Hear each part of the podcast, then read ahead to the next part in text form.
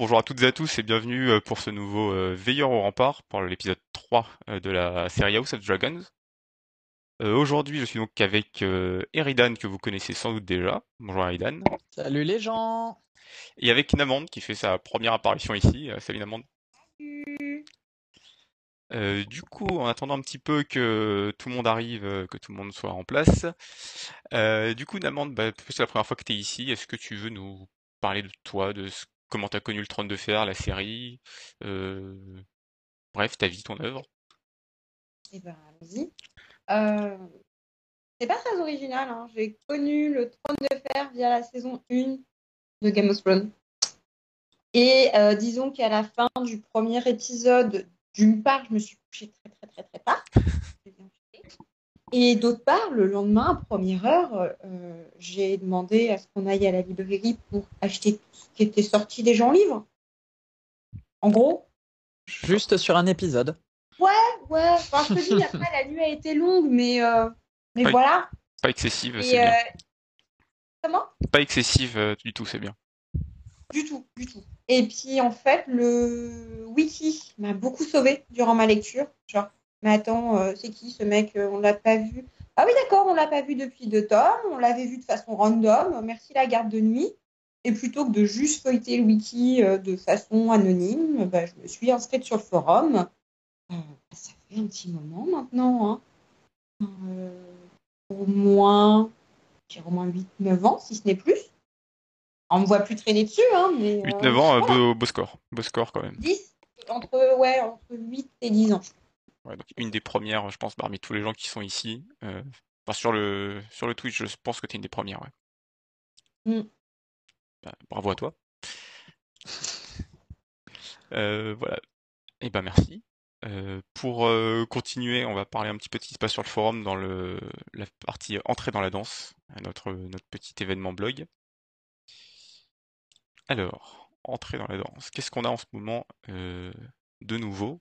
Depuis la dernière fois donc il y a le retour sur l'épisode 3 dont on va parler tout de suite qui a été fait par Corondar.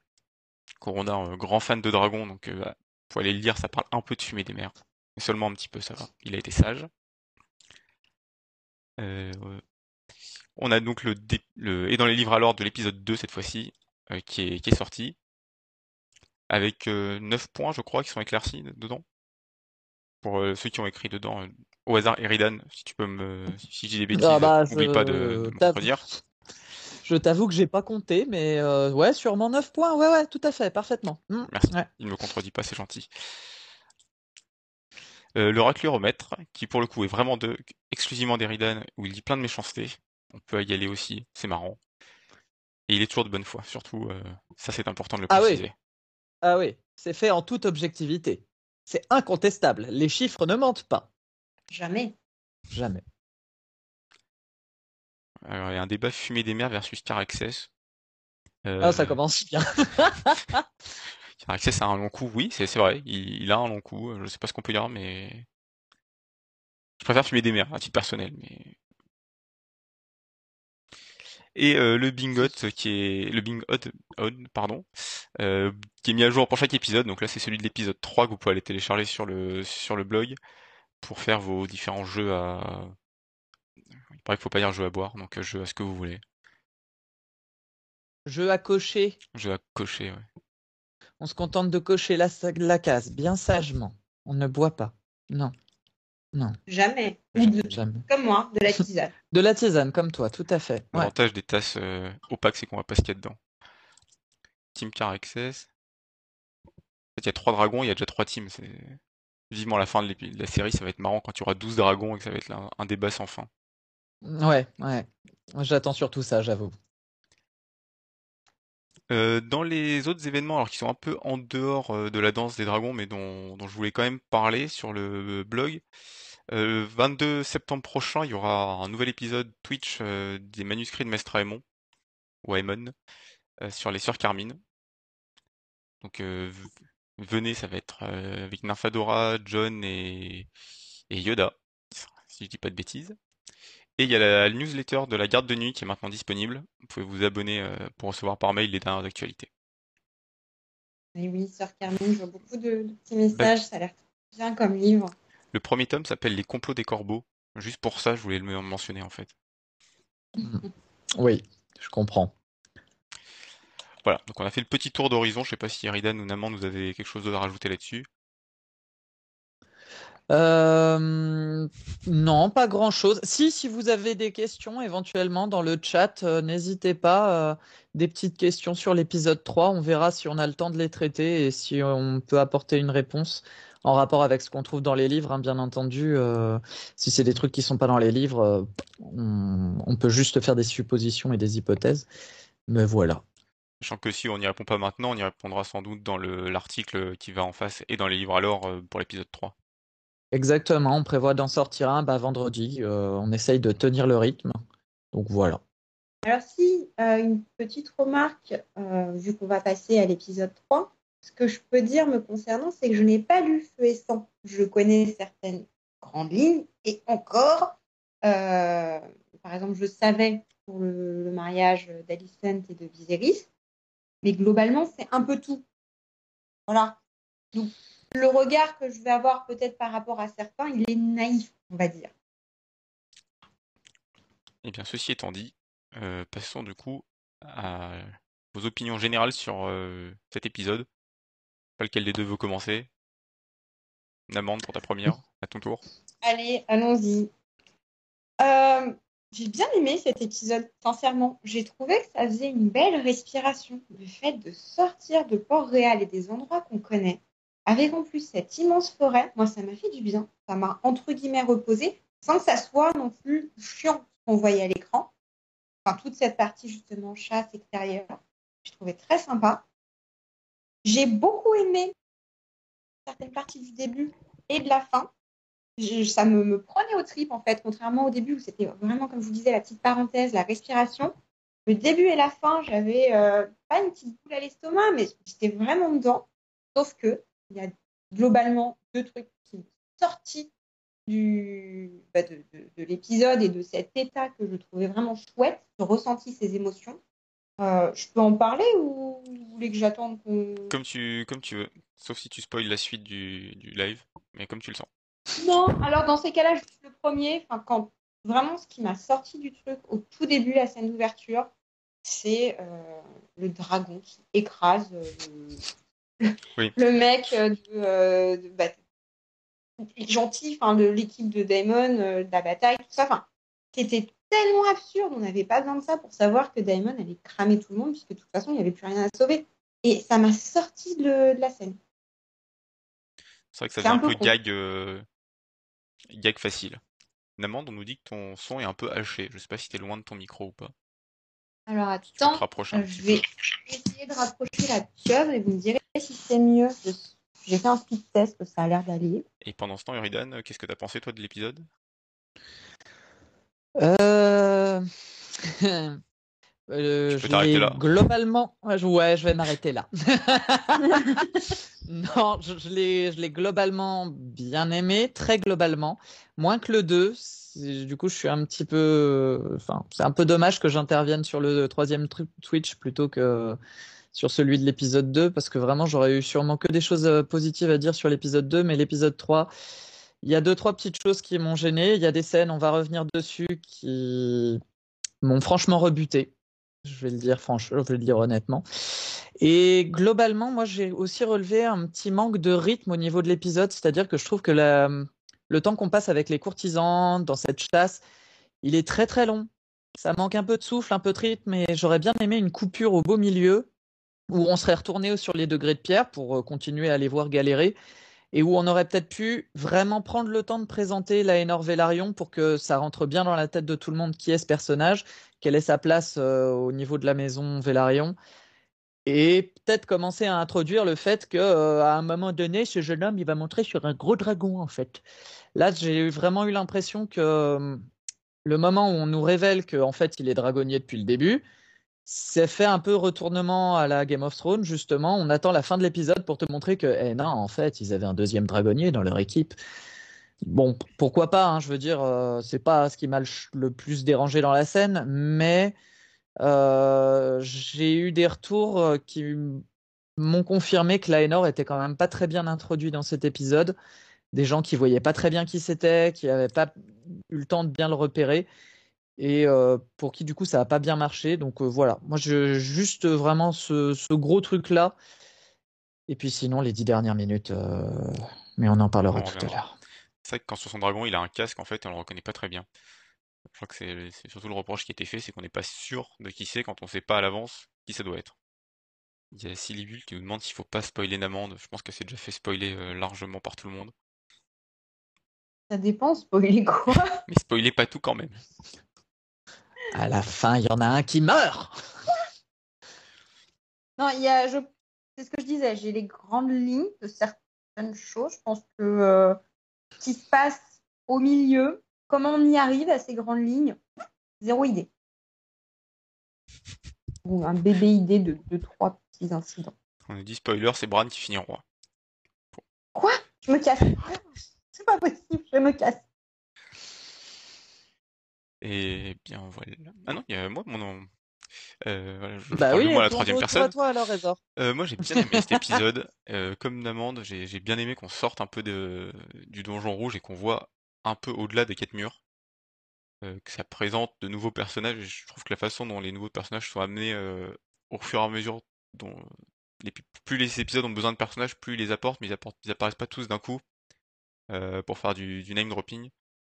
Donc je trouve ça pas mal. C'est bien fait, c'est en... ça prend son temps. Alors il y a des, comme disait Redan, il y a quelques scènes qui sont un peu, qui sortent un peu de l'épisode, mais euh, j'ai toujours l'impression que la série sait où elle va, ce qu'elle fait, et même si c'est pas le meilleur des trois pour l'instant, ça me, ça me rassure beaucoup pour la suite. Il y a de très très belles images. Je me rends compte qu'aucun d'entre nous n'a parlé du côté technique euh, sur la musique ou sur la manière dont c'est filmé. Vous avez un avis dessus, vous ou... Euh, la musique, j'ai adoré celle de fin. Ouais. Elle m'a pris au Et globalement, c'est une réussite pour l'instant, à part le générique, on a déjà parlé la dernière fois. Mais euh, oui, on va voir ça. la, musique en général, enfin la, la en général de, la série, qui était un peu absente sur le premier épisode, on l'entend de plus en plus. Et je la trouve de, bonne qualité. Et pour la réalisation, bah, les, vues de la forêt, euh, ça faisait longtemps qu'on mm. n'avait pas vu ça en fait. Hein. quoi, c'était même dans les dernières saisons de Game of Thrones, de toute façon, on voyait rien dans la dernière saison. Case ronchon numéro 1. Et, et là, on voit quelque chose, c'est beau, c'est bien foutu, et ça suffit sans en mettre des, caisses. Mmh. Je sais pas ce que vous en pensez. La technique qui m'a choqué sur l'épisode, il n'y a pas de moment où je me suis dit, oh là là, ça c'est vraiment moche, c'est mal fait. Bon, oui, il y a quelques effets. Euh, il y a quelques effets spéciaux qui tâchent un petit peu euh, sur les animaux notamment, mais globalement, ça reste pour moi de très très bonne facture. Euh. Et puis bon, t'as aussi les costumes qui sont euh, abavés par terre, quoi. Enfin, faut être honnête. Euh. la musique, c'est pas ce qui me saute le plus aux oreilles. Et je crois que je commence enfin à identifier le thème de Rhaenyra et qu'il commence à me plaire.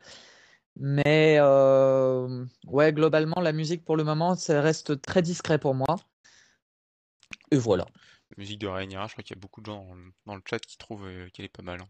T'es pas, pas tout seul. Euh, moi, je suis comme Eridan, je l'ai pas forcément encore très bien identifié. Du coup, euh, merci beaucoup pour, à Arc, je vais mal le dire, hein, Arca et Non. je le réécouterai quand elle rentre de la chasse pour identifier ce thème-là. Bon, et bien sur ce, on va passer à un détail un peu plus précis. du coup, deux petites scènes de décryptage, même si c'est des, parfois des, un peu plus que des scènes. Euh, pour commencer, la, toute la partie de la chasse. C'est pas vraiment une scène, et plus un, un arc entier presque au sein de l'épisode. Euh, qu'est-ce que qu'est-ce que vous voulez dire sur euh, sur cette cette partie? Eridan à ton tour pour commencer. Ah, ah, ah ça va être long. non, la chasse, il y a quand même énormément de choses à, en dire. C'est, ça fait partie de ces moments où tu sens que les showrunners aiment les livres d'origine. Vraiment. Tu, tu vois que euh, ils ont infusé euh, les livres de Martin et pas la série Game of Thrones, mais vraiment les livres, et qu'ils te sortent des tas et des tas et des tas de références qui sont dans les bouquins. La chasse particulièrement, et je pense que beaucoup de gens déjà l'ont vu, mais on va, on va le redire, euh, ça renvoie totalement à la chasse de Game of Thrones, à la chasse de Robert, qui part pour tuer un cerf blanc et qui finit tué par un sanglier. Là, dans l'épisode, c'est exactement l'inverse. Enfin, si on veut, on a un Viserys, un roi, qui part à la chasse au cerf blanc, et au final, c'est euh, Rhaenyra qui tue un sanglier au lieu de se faire tuer par lui. Euh, d'ailleurs, dans une scène qui est une de ces scènes assez grotesques dont on reparlera tout à l'heure. On aura l'occasion d'y revenir. Euh, nous, on s'est dit que hum, cette chasse, elle était vraiment intéressante à, étudier. et il y avait pas mal de pistes d'interprétation et de décryptage parce qu'on la voit qui est très encadrée, la chasse au cerf, et elle foire, alors que la mort du sanglier, elle, au contraire, elle est complètement euh, imprévue, instinctive. Euh, elle réussit, mais alors vraiment euh, de manière totalement random, j'ai envie de dire. C'est même pas une chasse. Hein. Oui, là pour le coup, bien sûr, le sanglier, lui, c'est pas une chasse. C'est vraiment juste, il était là, bah, il se fait tuer parce que il a agressé les mauvaises personnes au mauvais moment, au mauvais endroit, tu vois ce qui, moi, la, scène en particulier que je vais retenir sur euh, l'ensemble de la chasse, c'est euh, c'est le moment où il découvre, où Viserys découvre que en fait le cerf qu'il pensait être un cerf blanc, donc un symbole de royauté, blabla machin, bah en fait c'est juste un cerf totalement commun. Et tu le vois le tuer alors que la pauvre bestiole, elle est complètement incapable de s'enfuir.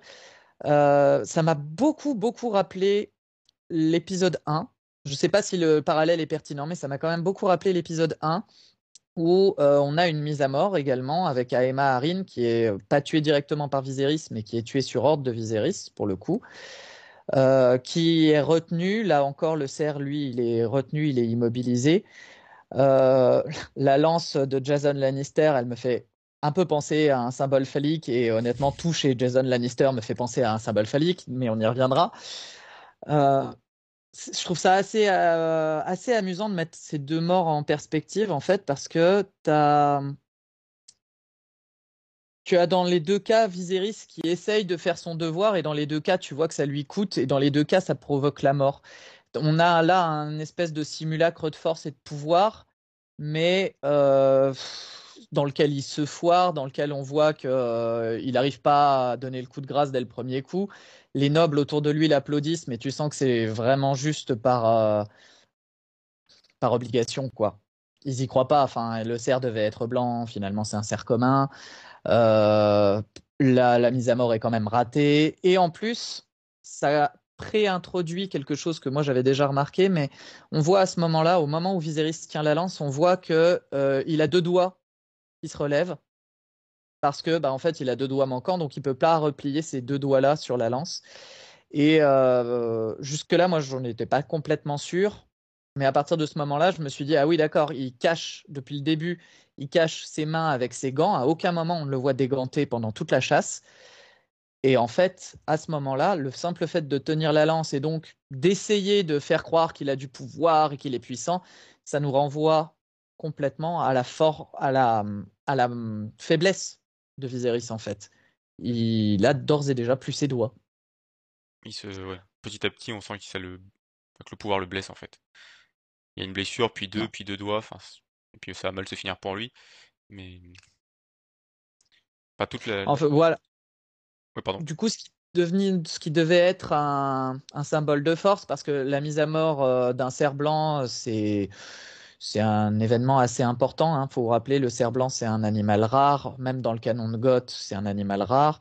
Euh, enfin, dans le canon des livres. C'est un animal qui est très prisé, qui est censé avoir des vertus magiques. On a tout le mythe arthurien qui parle justement de mise à mort de cerfs blancs.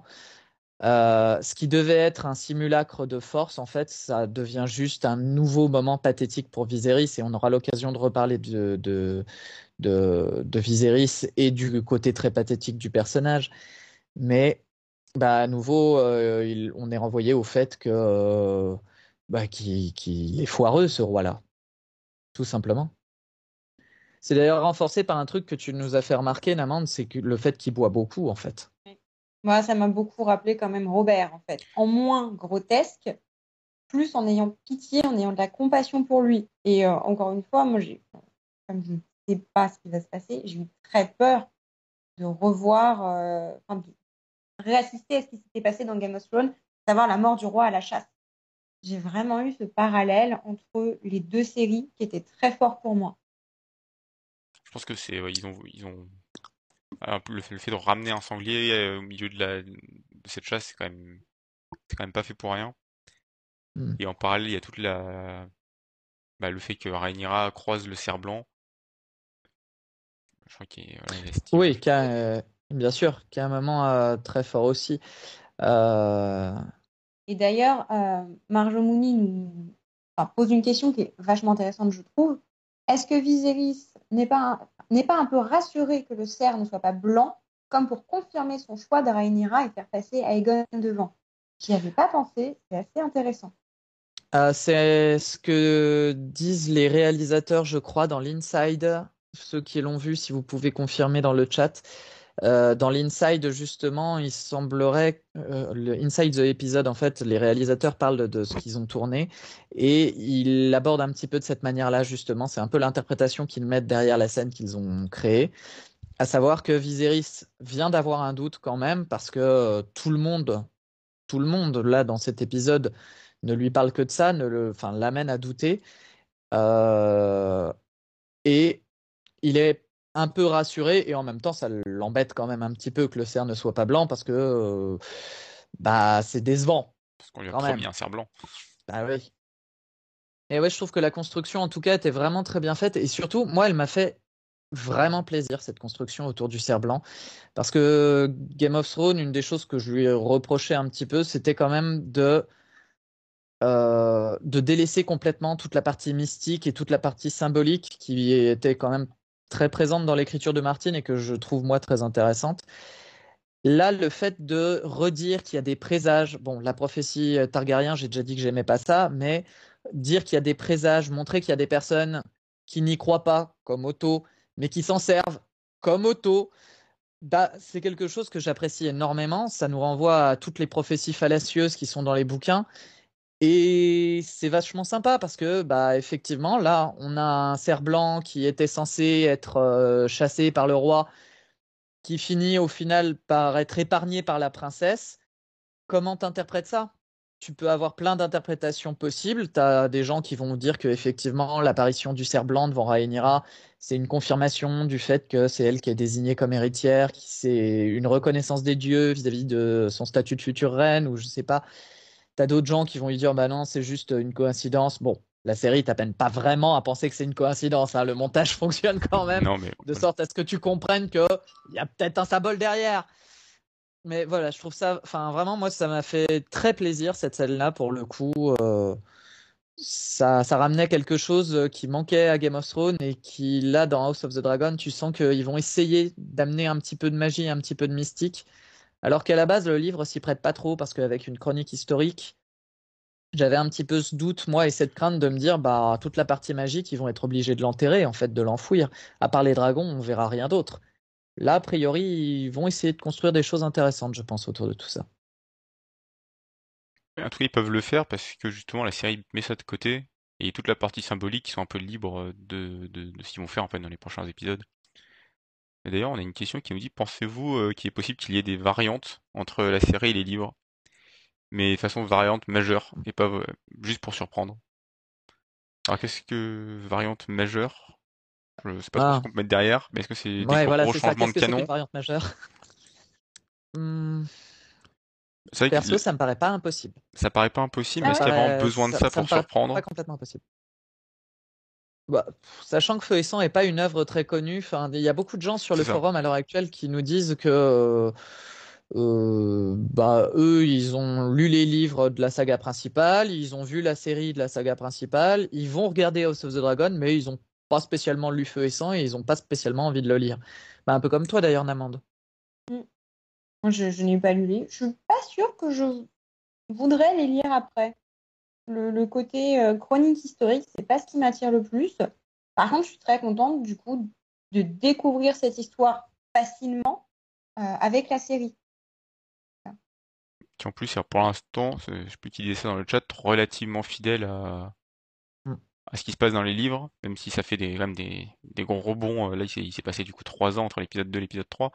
Donc ça, ça survole quelques passages un peu rapidement pour arriver à ce, ce qu'on sent que les showrunners veulent traiter, c'est-à-dire la danse.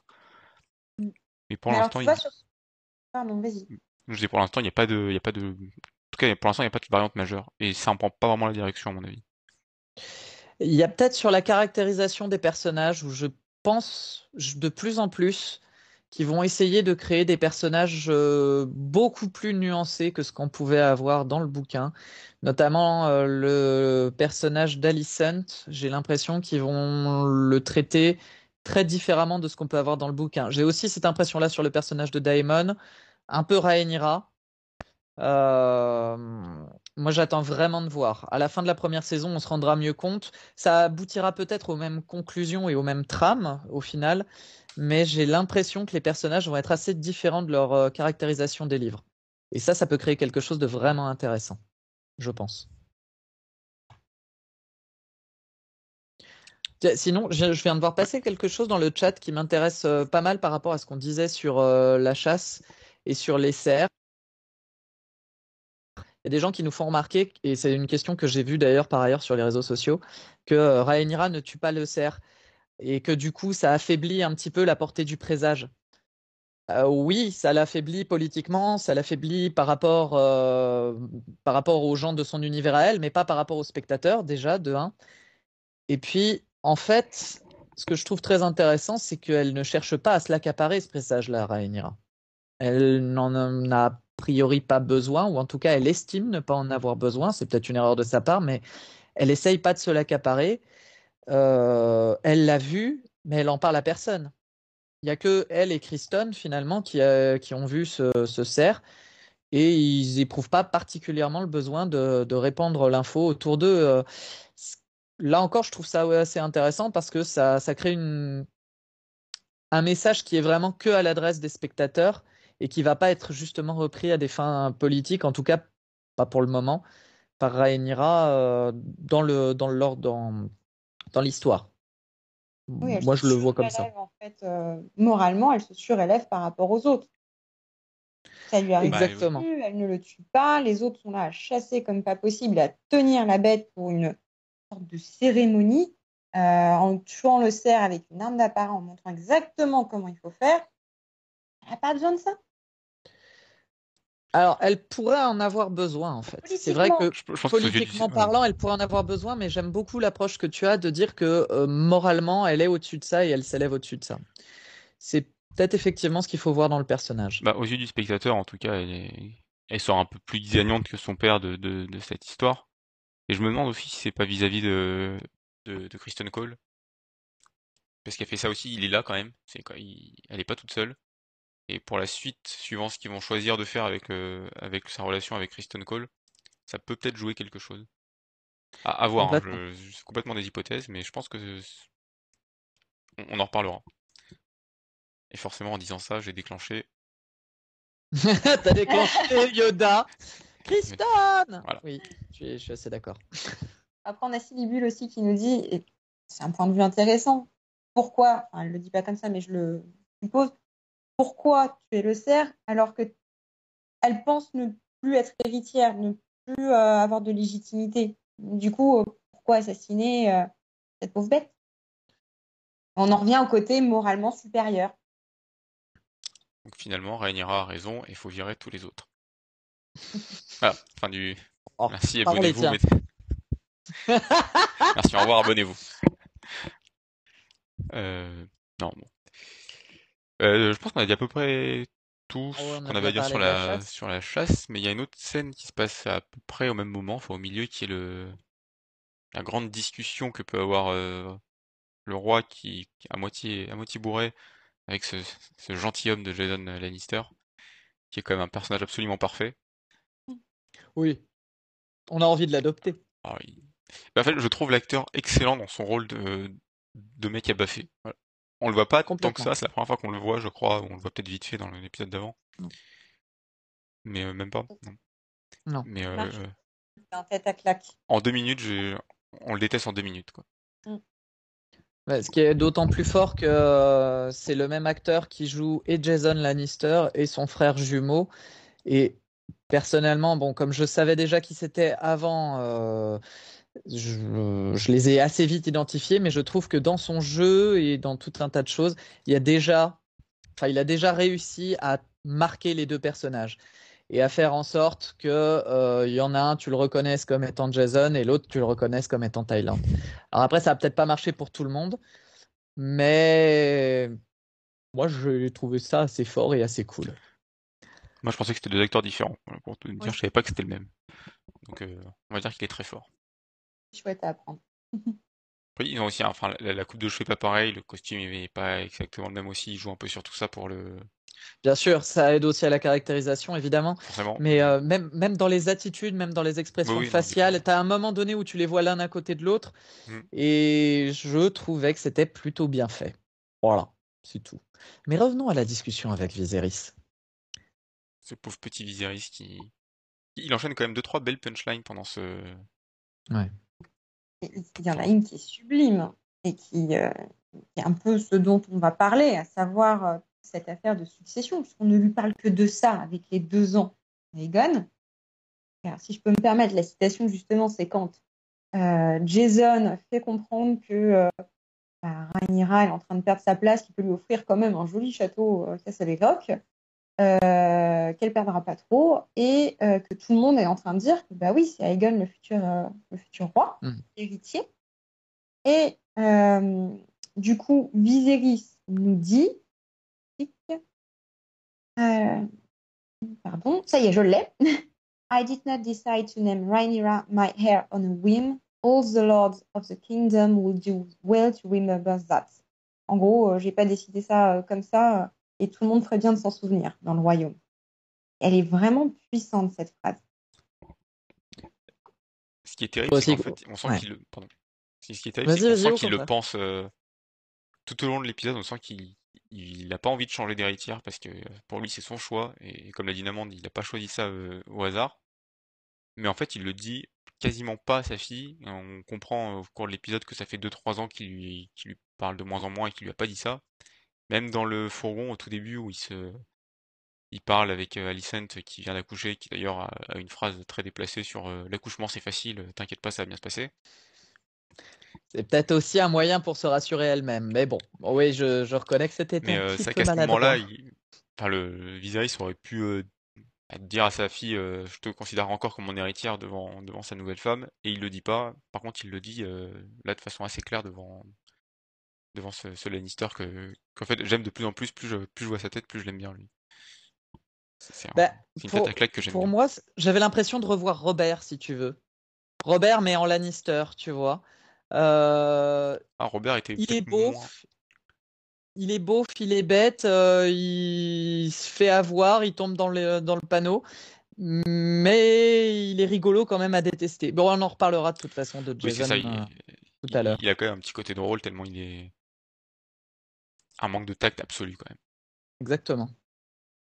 Et à côté de ça, on nous dit effectivement dans le. Il y a Braden V qui nous dit dans le chat et il y a, il y a Otto euh, à côté, euh, Otto le forceur qui va absolument caser son petit-fils quelque part dans l'affaire pour. euh, Ah, il va falloir qu'on en parle ça parce que je suis moyennement d'accord avec vous, les amis. On parlera, euh. Silibule, de la scène où il doute après, t'inquiète pas, on y vient. Hum, Donc en fait, il y a, oui, tout ça pour euh, finir sur cette scène-là, il y a quand même plein de. bah, plein de punchlines du roi qui est lui euh, sûr de son coup. Et à côté de ça, tout le monde veut lui faire changer soit d'héritière, soit euh, faire marier sa fille absolument avec tout et n'importe qui pour s'assurer un lien, même indirect, avec la famille royale. Euh, bah, typiquement. Et euh, alors, Ah. Oui, pardon, j'allais dire, vis-à-vis de ça, tout le monde est en train de supposer que parce qu'il y a un héritier mâle, c'est lui qui devient le futur roi. Est-ce qu'on a un précédent euh, dans, dans, la saga, dans l'univers, euh, d'une femme dans la lignée Targaryen qui a régné? Puisque Adorn, c'est possible. D'ailleurs, euh, on nous met pas mal Nimérien en avant dans le bois sacré. Qu'est-ce mm. qu'il en est Qu'est-ce qu'il en est côté Westeros, hors euh, dans les sept couronnes, pour le coup, c'est niette. Les femmes n'ont pas accès au trône de fer, euh, de quelque manière que ce soit. Tous les précédents excluent les femmes, mais vraiment tous, euh, du trône de fer. Et pour le coup, c'est vrai que depuis toujours, toutes les fois où il y a un roi qui a eu d'abord une fille, et seulement ça, bah, ça a posé des problèmes. Ça a été le cas d'Aenis. Ça a été le cas aussi, je crois, de Jaehaerys au, tout début quand il n'a que Daenerys comme enfant. Euh, ça pose un problème, ça pose une question de succession. Qui va succéder au roi? Et à la fin, ils finissent tous par avoir euh, un fils et c'est toujours le fils qui est préféré à, la fille. Euh, c'est vraiment la tradition du premier, du premier fils né qui monte sur le trône. D'ailleurs, c'est une loi qui s'impose un petit peu à l'ensemble de cette couronne, hein, en réalité, à l'exception faite de Dorne, comme tu le rappelais. Euh... Bran est légitime avant Sansa, par exemple, euh, à devenir roi du Nord, alors qu'elle euh, est plus âgée que lui. Je prends un exemple comme ça, mais il y en a pléthore d'autres. Enfin, Tyrion est censé être l'héritier de Tywin pendant les trois premiers livres alors que Cersei est la fille aînée, mais elle passe après lui encore, alors qu'il est nain pourtant. Donc, euh, les, Nordiens veulent récupérer Rickon plutôt que d'aller récupérer Sansa ou de la faire euh, divorcer ou quoi. Ils pensent quand même d'abord à Rickon qui a, qui a 3 ans, je crois, ou 4 ans. Enfin, ou euh, plutôt 5, je crois, dans au moment où... à la fin des livres, mais peu importe. Non, non, mais enfin, réellement, là, en fait, par contre, il y a quand même quelque chose d'inédit dans la situation qu'on vit. C'est que oui, ok, maintenant le roi a un fils. Sauf qu'avant ça, il y a eu quelque chose d'exceptionnel. Il y a eu le fait qu'il a désigné Rhaenyra comme héritière. Il y a donc un héritier désigné qui passe soit avant, soit après l'héritier légal, en fait. Et ça, ça va poser, ça va poser tout de suite un problème parce que bah, qui est l'héritier dans ce cas de figure-là? Est-ce que c'est euh, l'héritière euh, désigné ou est-ce que c'est euh, l'héritier qui a pour lui la tradition euh, Et bah, on sent que Viserys, lui, il n'a pas changé d'idée. Mais à côté de ça, bah, la plupart des, lords, eux, ils ont changé d'idée. Euh, il y a un garçon qui est né, ça y est, c'est bon, Rhaenyra, elle ne compte plus dans le game. C'est le cas de Jason Lannister, mais c'est aussi le cas de Ober Hightower, le grand frère d'Otto. Là encore, ça a une importance parce que si Otto joue les forceurs avec Aegon, c'est parce que son frère, avant ça, au tout début de l'épisode, lui met le doigt dessus. Il lui dit Bon, bah, de toute façon, maintenant, euh, il va falloir euh, que Rhaenyra s'écarte et euh, il faut que ce soit toi qui explique au roi qu'il doit arrêter avec Rhaenyra et qu'il doit passer à Aegon et qu'il doit désigner Aegon comme son successeur. Il y a Esclarmonde qui nous dit quelque chose qui est. Je demande à Monsieur Wiki. c'est peut-être pour ça qu'Aegon Ier épouse sa sœur aînée pour éviter les conflits. Je, je, le suppose aussi, oui. Je me demande même si euh, le double mariage euh, Visenya-Rhaenys n'est pas une manière de resserrer l'arbre targaryen autour d'une seule et unique branche et de faire en sorte qu'il n'y ait aucun conflit. Après, ça n'a pas toujours été le cas a priori. Hein. On a quand même des Targaryens qui se sont mariés en dehors de leur famille, euh, même pendant le siècle de sang. Heureusement. Mais euh, eh ben, heureusement, comme tu dis.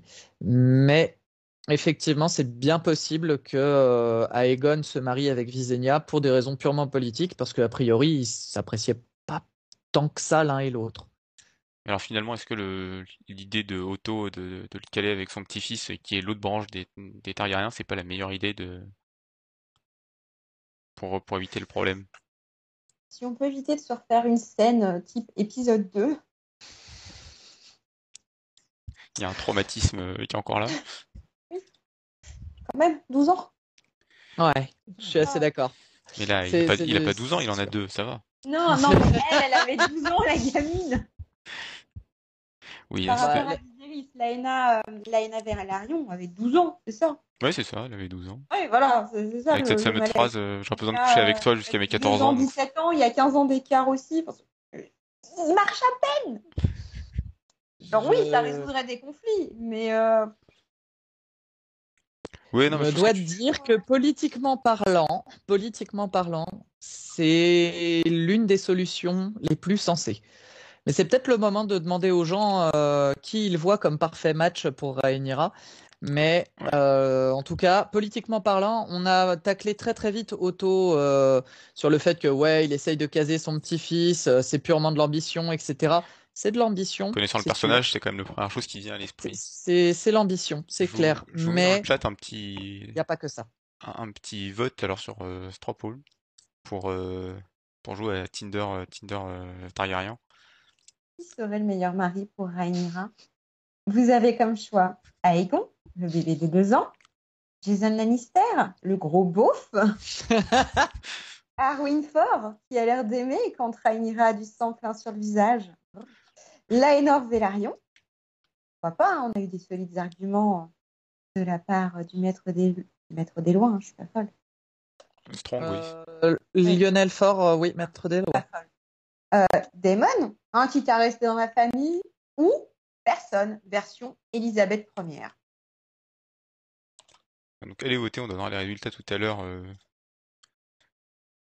Je leur mettrai régulièrement le lien, vous inquiétez pas si vous le perdez.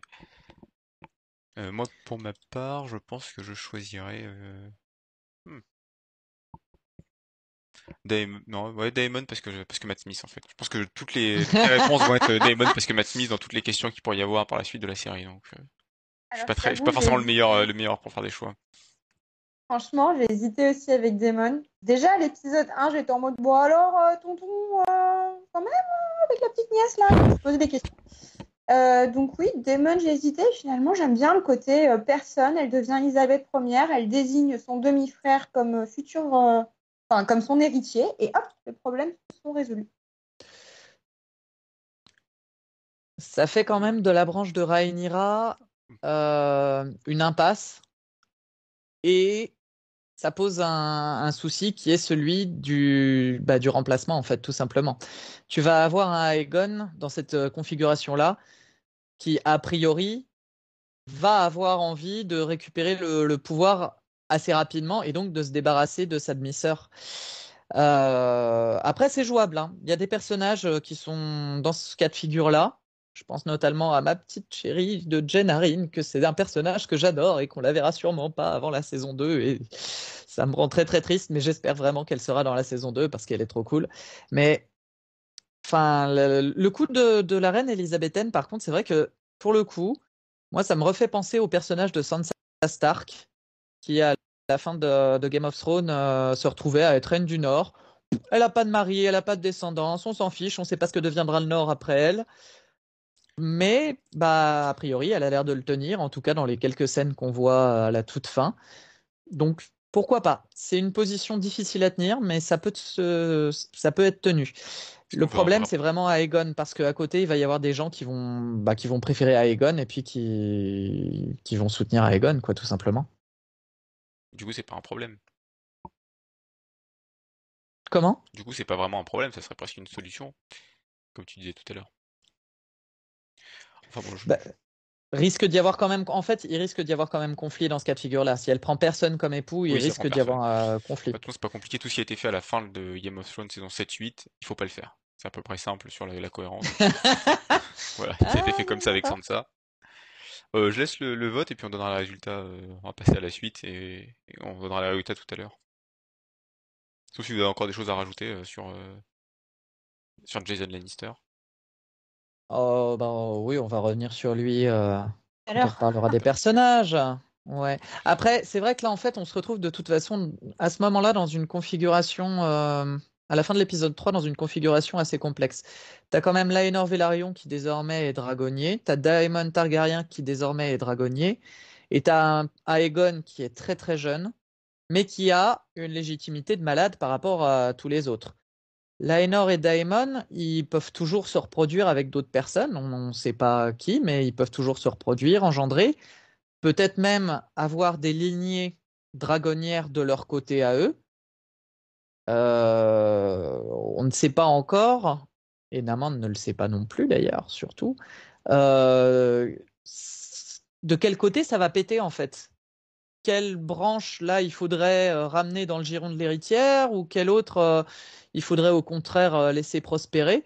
C'est assez compliqué de ce point de vue-là. Mais ce qui est sûr, c'est que Jason Lannister et Arwin Ford qui sont situés, pardon, qui sont cités comme des potentiels euh, matchs pour Rhaenyra, bah, ils font pas vraiment le poids par rapport, euh, par rapport aux trois autres. moi, le seul avantage d'Arin Force, c'est euh, que son père a l'air un peu plus malin que la... et un peu moins ambitieux que les autres. Pour ouais, moi, Papa serait. Ouais. On va voir. On, verra par la suite. on verra par la suite. On va pas spoiler tout de suite. Passons aux, quelques scènes marquantes qu'il y a eu. Alors, il y en avait en même temps beaucoup et, et pas tant que ça. du coup, pour faire plaisir à Silibule tout à l'heure, on a, on a choisi cette scène, enfin cet ensemble de scènes où Viserys se, se, met une petite cuite tout seul, qui bah, est pas marquante par, par rapport à la dernière fois, par sa réalisation, enfin en tout cas les effets spéciaux qu'on avait pu avoir sur le, le pont à, à Perdragon, voilà, je vais y arriver. Mais je trouve que la façon dont il est présenté euh, le rend un peu pathétique et c'est l'anti-Robert. Alors de côté où quand Robert euh, euh, buvait et se tapait et riait fort, lui il boit mais parce qu'il est triste, parce qu'il sait pas quoi faire de son royaume et que et que l'acteur le joue très très bien. Et il arrive à nous rendre sympathique un personnage qui deux épisodes plus tôt a décidé de voir sa femme en deux. oui, complètement. Enfin, c'est me dit j'adore regarder les gens se mettre des cuites. Oui, merci, euh, merci Silibule. Ah, et puis, tu as tout ce passage-là aussi devant, devant le. Je sais pas, on peut pas vraiment appeler ça un bûcher, mais tu as tout ce passage-là devant l'espèce de grand brasier. Exactement, merci. On a travaillé euh, Où, il reparle de, de, ses rêves, où il reparle de prophétie, et à nouveau, on revient dans quelque chose, enfin, de ce que je citais tout à l'heure avec le cerf blanc, on revient dans l'aspect un petit peu mystique et magique qui faisait défaut à Game of Thrones, surtout sur la fin, et, euh, et qui là nous rappelle un petit peu quand même euh, Stanis devant le feu avec euh, sa conseillère rouge juste à côté de lui, non? Surtout quand il dit qu'il a fait un rêve as vivid as this flame. Exactement. Oui, ça revient sur les visions des Targaryens. Alors, Mélisande, tout ça. Ça donne vraiment une épaisseur au personnage, mais de toute façon, je pense que bon, c'est épisode, déjà le précédent, euh, donnait une assez belle image de Viserys. Je trouve qu'à nouveau, là, cet épisode approfondit vachement et euh, il est pathétique, il est minable, il est nul, il est tout ce que tu veux. Il prend de très mauvaises décisions. Mais on n'a pas envie de le détester, celui-là. Clairement, euh, le, côté, le côté minable, on a plus de la compassion pour lui, même malgré nous. Parce que comme tu l'as dit, il a quand même ouvert sa femme en deux. à un moment donné, il faudrait voir à se le rappeler quand même de ça. Et il tue ce pauvre petit cerf qui avait rien demandé à personne au lieu de dire non, non, il n'est pas blanc, ça m'intéresse pas, relâchez-le. Donc voilà, c'est quand même pas une très bonne personne. Mais on n'a pas envie de le détester pour ça, quoi. Enfin, il est beaucoup trop pathétique pour ça. Ils ont réussi à lui donner le... de l'épaisseur sur deux points, je trouve. C'est d'un côté, il est, il est écrasé par tout, tout son passé, que ce soit, enfin, ses visions et son passé, que ce soit la prophétie dont on nous parle, euh, ses ancêtres, on revient souvent sur Jaehaerys Savoran, qui était le roi parfait, qui a fait 50 ans de paix, et où tout s'est bien passé, tout il était beau, tout le mmh. monde était gentil. Et en même temps, son incapacité à prendre des décisions devant, devant tout ce qui l'accable, et, la politique, c'est pas son truc en fait. Hein. Il le dit à un moment, quelqu'un en parlait tout à l'heure dans le chat, que c'est la première fois qu'il sort un, fucking politics, alors que d'habitude il se retient. Et là, sous le coup de l'alcool, il... je sais plus qui disait ça dans le chat, mais je crois que c'était une bonne, une bonne remarque. Il se laisse aller. Je suis désolé pour euh, j'ai oublié le nom. Et il se laisse aller et on se rend compte que la politique, mmh. ça le, bah, c'est pas son truc, ça lui est un peu tombé dessus, comme la misère sur le pauvre monde, alors qu'il avait.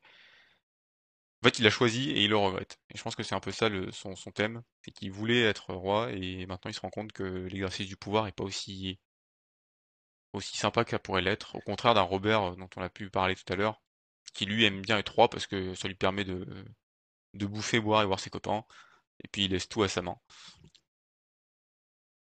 Ah, Viserys se relâche quand même aussi beaucoup. hein. Là, là-dessus, pardon, mais Viserys est un pitoyable gouvernant et Ah oui, ça non, depuis trois épisodes. hein. Euh, Enfin, là encore, Thaïlande. Dites donc, il y a un petit problème mode degré de pierre. Faudrait voir à intervenir. Oui, je... Chris est absent, c'est moi qui fais les voix aujourd'hui. Et Viserys, ah non, non, je suis désolé, je peux pas, j'ai chasse. Mec, enfin. Ah oui, il aime pas le, pou- il aime pas le pouvoir, mais la, je veux dire, la pas différence qu'il y a avec Robert, c'est que Robert n'aime pas ça et il s'en tape. Lui, il aime pas ça et ça le, ça lui, il se rend compte qu'il Ah fait oui. pas ce qu'il faut. Ouais. Ça le pèse. Voilà, ça lui Ça lui pèse. Alors, pèse, bon, ouais, ça veut pas pèse dire de que. choisir en fait. Et du Mm. coup, il ne veut pas choisir, donc il relègue tout aux autres ou à plus tard, comme avec la chasse et les degrés de pierre. Eh, ça, euh, ça a duré trois ans, on peut attendre trois jours. Hein. Pourquoi? Allez, il Ah, prend des décisions que- maintenant. Fais quelque chose. Il, il a eu son moment fort, son moment où il s'est assumé devant Jason Lannister quand il parlait de sa fille et de son choix d'en faire héritière. Sinon, il s'écrase tout le temps, je trouve. Ah bah, sauf que s'il faut être qu'il soit bourré pour prendre des décisions un petit peu péchues, euh, ça va être compliqué, jeune homme. Surtout que je sais pas comment vous l'avez ressenti, mais moi j'ai ressenti comme si c'était ça. Ça n'a pas été dit au, ça a été dit devant tout le monde, mais pas aux oreilles de tout le monde. T'as pas l'impression que les gens le remarquent. On remarque la dispute qu'il a avec sa fille, qu'il la décrédibilise à fond, mais quand il s'agit de mettre du poing sur la table, il le fait pas assez fort. Hmm. Et pas le fait- assez en public. Et pas devant les bonnes personnes, ouais, voilà. C'est ça. On veut dire Rhaenys, présidente dans le chat. Donc, je crois qu'il y a un fan club en plus du Flat Club de Oui. Call. Alors, Si, si. Rhaenys, elle a l'air très bien parce que parce qu'elle est, elle est- parce qu'elle est pas elle est pas reine en fait. Je pense que c'est Viserys devait avoir l'air d'un très bon roi tant qu'il était pas roi et et maintenant c'est lui. Et alors un autre bon point de de Brin... V qui nous dit euh, il laisse les choses s'envenimer à l'image de ses blessures. Tout à Et fait. bah c'est une bonne image. Bah, c'est un roi qui est négligent, en fait, par bien des aspects. Mais c'est vrai qu'ils lui ont donné plus de de personnalité que dans les livres finalement c'est il est pas transparent mais presque. Bon, c'est un bon vivant, mais qui laisse, euh, qui laisse les choses partir à volo. hein. Clairement, c'est un Robert Bis euh, dans les livres. Il y a peu de choses qui, Voilà. Chose changent. Là, ça amène vraiment quelque chose de très intéressant, je trouve. Enfin, ils ont réussi à construire autour de lui quelque chose de très intéressant. Bien. Et ben, Avions-nous une autre scène marquante? Je sais pas sauf si vous avez envie de parler d'une autre scène marquante. On peut parler Non, des dragons qui ont de fumer des mers parce que tout le monde parle de fumer des mers. Donc parlons un peu de fumer des mers avant de passer à la suite. Il est beau, Il est beau. mignon, il est magnifique. Et il arrive euh, en mode sneaky, euh, personne l'a vu arriver, c'est un dragon qui pèse 40 tonnes. Ouais, j'adore. Ça- bah, en même temps, il est caché par la fumée. Et oui, il y a Eh de la fumée dans tous les sens. Donc voilà. Ouais. Ah, On m'a dit que c'est pour ça qu'on avait envoyé lui et pas l'autre parce que lui on le voit pas arriver. Voilà, Eh c'est ouais. un avion furtif en fait, c'est plus un dragon. Exactement. Euh, Du coup, du coup, bah, les mouvements mif mouf maintenant. Les mouvements. J'aime vraiment beaucoup ce mif mouf. Je sais pas qu'est-ce qu'il a trouvé, mais euh, bravo. Oh, ça doit être Yoda. Ah, parce que j'entends parfois si des bulles dire mif-mouf ou alors je confonds complètement. C'est possible. Bon, ouais, bravo à la personne.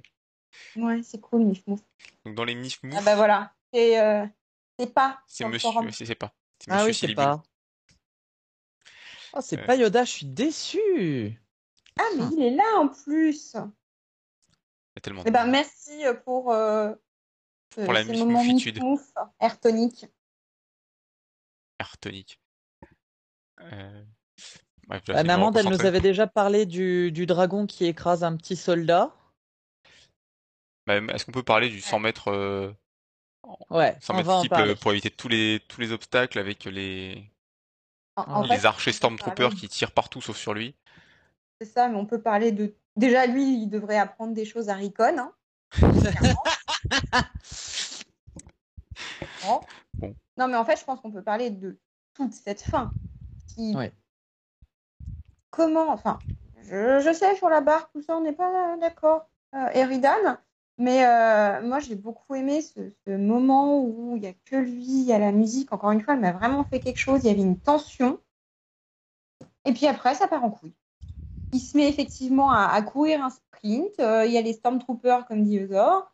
Enfin, c'est n'importe quoi. C'est la, la bataille des bâtards, mais version ratée, quoi. Ah bah déjà qu'elle était pas Il bonne n'y avait pas de euh, version réussite sur déjà. un épisode. Ah ouais, non, quelle déception. Alors, moi, le, le problème que j'ai avec la barque, c'est que ça aurait dû marcher, ça aurait dû être une scène qui aurait dû m'impacter, et j'ai vu Gendry, et ça m'a saoulé. Je suis désolé, hein, c'est c'est bête, mais oui, j'ai pensé à Gendry à ce moment-là, et ça m'a ça m'a sorti de l'épisode, et ça m'a ça m'a fait brère. Moi, ça m'a pas choqué la barque parce qu'il s'énerve avant euh, son, tout son, son ego euh, tellement surdimensionné parce que attention, mon frère va venir m'aider, euh, exactement. pas Non, non, mais euh, je vais après, alors, débrouiller tout seul. C'est plus la, la bataille en elle-même où il y a 2000 flèches qui lui tombent dessus, il, il a peine une égratignure au pied. si, il en a une à un moment, et puis il l'oublie cinq minutes après, et puis il se remet à courir, c'est n'importe quoi. Euh, non, après, bon, le côté de la barque, au début, ça m'a juste fait sourire, honnêtement. Et après, effectivement, c'est vraiment la bataille en elle-même, moi, qui m'a posé un gros problème. Euh, ça a été dit dans le, dans le chat. C'est quoi cette plot armure, bordel? On aime Game of Thrones parce qu'il n'y a pas de plot armure. On aime Game of Thrones parce que euh, lorsque un personnage fait une bêtise, lorsqu'il fait un truc complètement couillon, il se fait désinguer. Quand Ned se fait confiance à Cersei, bah, il finit la tête tranchée. Bon, là, on se doute tous très bien que Daemon va pas se faire trucider dès l'épisode 3. Et il fait tout pour être trucidé. Alors oui, d'accord, ça fait cool. Mais moi, j'ai pas envie de voir ça, en fait. J'ai pas envie de voir une énième bataille avec un personnage qui fait euh, le Jedi en plein milieu, euh, avec des archers qui tirent euh, à côté, avec toute une armée qui lui fonce dessus, mais il y en a pas un qui arrive à lui faire une égratignure. La seule fois où il se fait blesser, il se met à boiter, mais oh bah deux minutes plus tard, quand il y a les Vélarions qui sont là, ça y est, sa jambe, il y a plus de problème. Bah, c'est nul. C'est vraiment, j'ai pas aimé cette bataille. Ça m'a, ça m'a cassé le rythme. Ça m'a cassé tout ce que j'avais aimé dans l'épisode et je l'ai mal vécu. Euh, je sais qu'il y a d'autres personnes qui l'ont très bien vécu et tant mieux pour eux. Moi, ça a vraiment pas marché. Et alors, est-ce qu'on parle de Kragas? Est-ce qu'on parle du combat final, s'il vous on en plaît? parlera tout à l'heure. ne- Pardon, mais Très quel bien. Mais oui, on va en parler tout à l'heure. Mais juste quel combat? Ah bah, je me le demande aussi. Je défendrai ce pauvre Kragas tout à l'heure, promis. Vas-y, essaye. Et alors, dans les autres scènes, mais tout à l'heure, Eridan en a un petit peu parlé Oh, aussi. Ouais, je l'ai déjà Vas-y, vas-y, pardon, une vas-y, je suis désolé. question parce que euh, à la maison, nous, euh, on a eu un petit débat euh, avec mon, mon cher étendre. Euh, pour moi, c'était euh, totalement calculé ce que faisait Damon. C'était le côté appât dont on parlait au conseil. Et Ouais. lui m'a juste dit ben non, en fait, il est hyper vénère, il se barre. Les autres sont en train de rattraper ses conneries, un peu comme la bataille des bâtards au final. Euh, il rattrape ses conneries et regarde justement quand ils sont tous en train d'arriver, il a l'air surpris. Je sais Moi, je- pas si vous vous êtes posé la question ou si dans le chat certains se sont posé la question. Moi, je me, je me suis posé la question, mais en revoyant l'épisode, il y a quand même le- leur plan, c'est vraiment d'envoyer, enfin, c'est en tout cas le plan de Laenor, c'est vraiment d'envoyer euh, Daemon, et il le cite. Euh, il dit qu'il veut envoyer Daemon en appât pour les faire sortir des caves. Hmm. Euh, Daemon s'énerve parce que, alors soit parce qu'il veut pas que son grand frère vienne l'aider, soit parce que il, comme dit Esclarmonde, est-ce qu'il est pas juste vexé que 2000 mecs et 3 navires, ça soit, ça soit ridicule comme aide. Moi, je pense qu'il est juste vexé parce que il est en train de perdre et qu'il voudrait surtout pas que qu'on dise qu'il est perdu et que ce soit son frère qui ait gagné, alors que ça fait trois ans qu'il Hmm. qu'il- qu'il est en train de se battre. Et puis qu'il a un gros ego quand même. Et je pense qu'il il suit, il suit ce plan-là et le, le... mais il le met en application parce que c'est quand même suicidaire, uniquement parce qu'il est euh, parce qu'il est orgueilleux. hein. Ouais, je pense un peu comme toi. Pour moi, c'était sa guerre, c'était enfin son occasion de briller. Et Viserys lui annonce qu'en fait, bah, il va venir lui sauver les miches, quoi. Alors Pour finalement, quelqu'un Viserys d'aussi arrivera pas. arrogant que euh, Daemon, euh, c'est, ça doit être dur à encaisser. Après, je reconnais que j'ai vu passer cette critique et je suis entièrement d'accord avec elle. Trois ans à galérer, cinq minutes pour finir la guerre. Il n'y a pas comme un problème euh, dans la construction, là encore. Enfin, bon, je. Qu'est-ce que vous voulez? Je suis déçu par cette bataille. Je suis déçu par cette bataille. On va pas se refaire non plus. Non mais enfin, en tout cas, les deux points de vue sont possibles, je pense, et c'est volontairement mis euh, un peu dans le flou. De toute façon, toute la bataille est plus ou moins dans le flou. On sait pas trop ce qui. Bref. Bon, après, le, le- le- on sait que c'est la triarchie en général et les.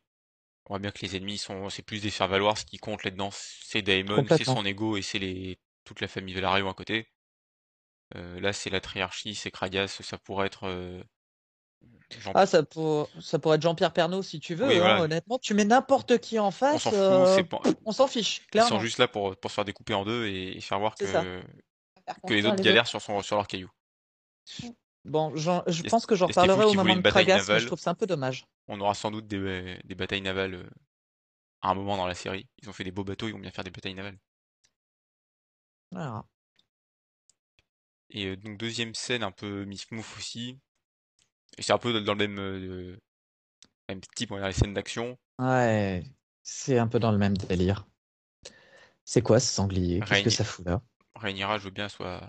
Elle est badass, hein, mais un sanglier de 200 kilos qu'elle arrête toute seule. C'est- Non, non, je suis désolé, c'est pas possible. Comment, une amende, pardon? C'est pas très plausible et encore une fois, tu sors du truc. Tu sors de l'épisode. Euh, oui, complètement. Non, non, je suis entièrement d'accord avec toi. Enfin, il n'y a pas besoin d'être euh, grand clair ou de euh, connaître 100 000 trucs sur la chasse au sanglier pour savoir que euh, un sanglier, ça se tue pas comme ça. Et pour savoir que normalement, là, euh, Criston est mort. Et je pense que Rhaenyra est morte aussi, si ça s'était vraiment passé euh, comme il te le montre euh, Alors, à Criston, il a l'intérieur. quand même sa grosse euh, armure matelassée euh, pour absorber les chocs. Je veux bien qu'il soit pas mort. Je- Ouais, d'accord. Mais alors, il a aucune blessure, sérieusement? C'est, enfin, Euh, C'est non. Non. Il... Criston, il est beau gosse, Ouais, donc il a pardon, pas de blessure. Il est beau gosse, il va encore, euh, il va encore réussir à gagner des points au racluromètre, c'est le seul, on le sait bien. Non, mais après, oh, moi, si tu veux, ce qui m'a un peu gavé dans cette scène-là, en plus, c'est que vraiment, j'ai l'impression que on a affaire à des gens qui, qui aiment les livres. On a affaire à des gens qui savent écrire des dialogues avec plein de double sens, avec des niveaux de lecture, avec de l'interprétation. On a des gens qui nous offrent un spectacle de qualité. Et pour le moment, sur leurs scènes d'action qui sont censées nous faire vraiment ressentir des choses, et ben moi, c'est vraiment à chaque fois des moments qui me sortent de l'épisode, quoi. Le tournoi de l'épisode 1 est beaucoup trop violent pour être cohérent dans l'univers dans lequel il nous est présenté. Je suis désolé, un tournoi, c'est pas une série de mise à mort. Donc déjà ça, à nouveau, ça pose un problème. La mort du sanglier, elle fonctionne pas, et la bataille juste derrière, elle m'a déçu. Donc euh, je commence à craindre un petit peu. Alors je vais kiffer la série, hein, je le sais déjà, parce qu'il y a plein de bonnes choses à l'intérieur, et j'ai envie d'aimer cette série de toute façon. Mais j'aimerais bien qu'il n'y ait pas tous ces trucs décevants qui, qui s'ajoutent dessus, s'il vous plaît. Vous savez faire des, des belles scènes d'action, j'en suis sûr. Bah, alors faites des belles scènes d'action. Merci beaucoup. On va supposer qu'il les garde pour la suite, pour pas spoiler. Oui, moi j'espère, j'y crois. Et Eridan, tu pourras travailler sur la question euh, qu'on t'a posée, c'est comment t'aurais construit la bataille d'avant, pour qu'elle soit pas aussi euh, mauvaise? Euh, je répondrai pas là tout de suite, il me faudrait le Voilà. temps d'y réfléchir, mais pas comme Travail ça. à Moi, faire de toute façon, à partir du moment où tu as un personnage qui a une plot armure comme Jon Snow dans la bataille des bâtards, ou comme Daemon euh, là dans ce dans cette bataille de persans, ça ça me va pas, ça marche pas pour moi. Mais bon, j'y réfléchirai, j'essaierai de donner une réponse sur le forum si, si ça vous amuse. On dit que le, le vol plané était pas top non plus. Euh, moi j'avais vraiment l'impression de voir le câble derrière qui le tirait en arrière de son. Grave Eh, Aria, il- ils ont ressorti le trampoline d'Aria, tu sais. Boing Bah, Attends, faut recycler. Hein. Ouais, mais 20 millions de budget, ils ont pas les moyens de, de mettre un deuxième truc, ils recyclent, c'est bien. C'est pour l'écologie. C'est pour l'écologie, c'est important.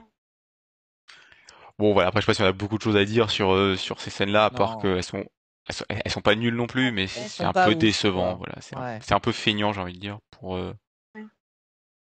Vous Ouais. parliez tout à l'heure des, des bêtes euh, qui sont. euh, enfin, les dragons sont bien faits. Tu vas pas me dire que tu peux pas bien faire un sanglier, s'il te plaît? C'est vrai que ça, ça, on voit que s'il est fake. Oui. Pour les connaisseurs, j'avais l'impression de voir les animaux dans Bayu Bali.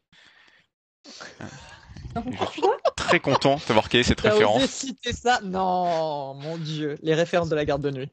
Oui, pas que. Euh, voilà, on va vite passer à autre chose avant que ça devienne gênant. Grave. Alors, si vous n'avez pas eu Bayu Bali, allez voir si vous avez 7 heures devant vous.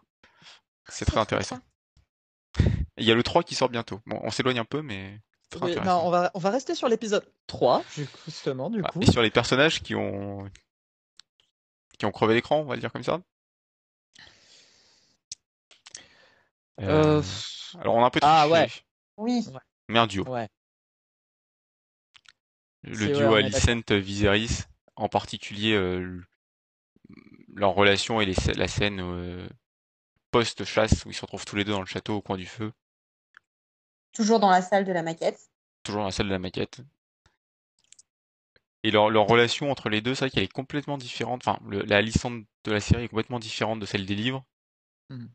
Mais il y a un lien qui se crée avec Viserys euh, qui est de plus en plus fort, euh, enfin plus que ses premières discussions où son père l'envoyait euh, dans la robe de sa mère pour, euh, pour aller faire la discussion au roi. Ça Bah, progresse. et- Pardon, vas-y. J'allais dire, tu, tu parles de progrès, justement, elle s'émancipe un peu. hein. Juste avant, son père Ouais. lui dit euh, Dis bien à Viserys de choisir Aegon, hein, euh, fais ton travail. Et elle lui en parle pas du tout. Non. Elle se touche pas les ongles, elle se dérange Mhm. pas, elle ne pas.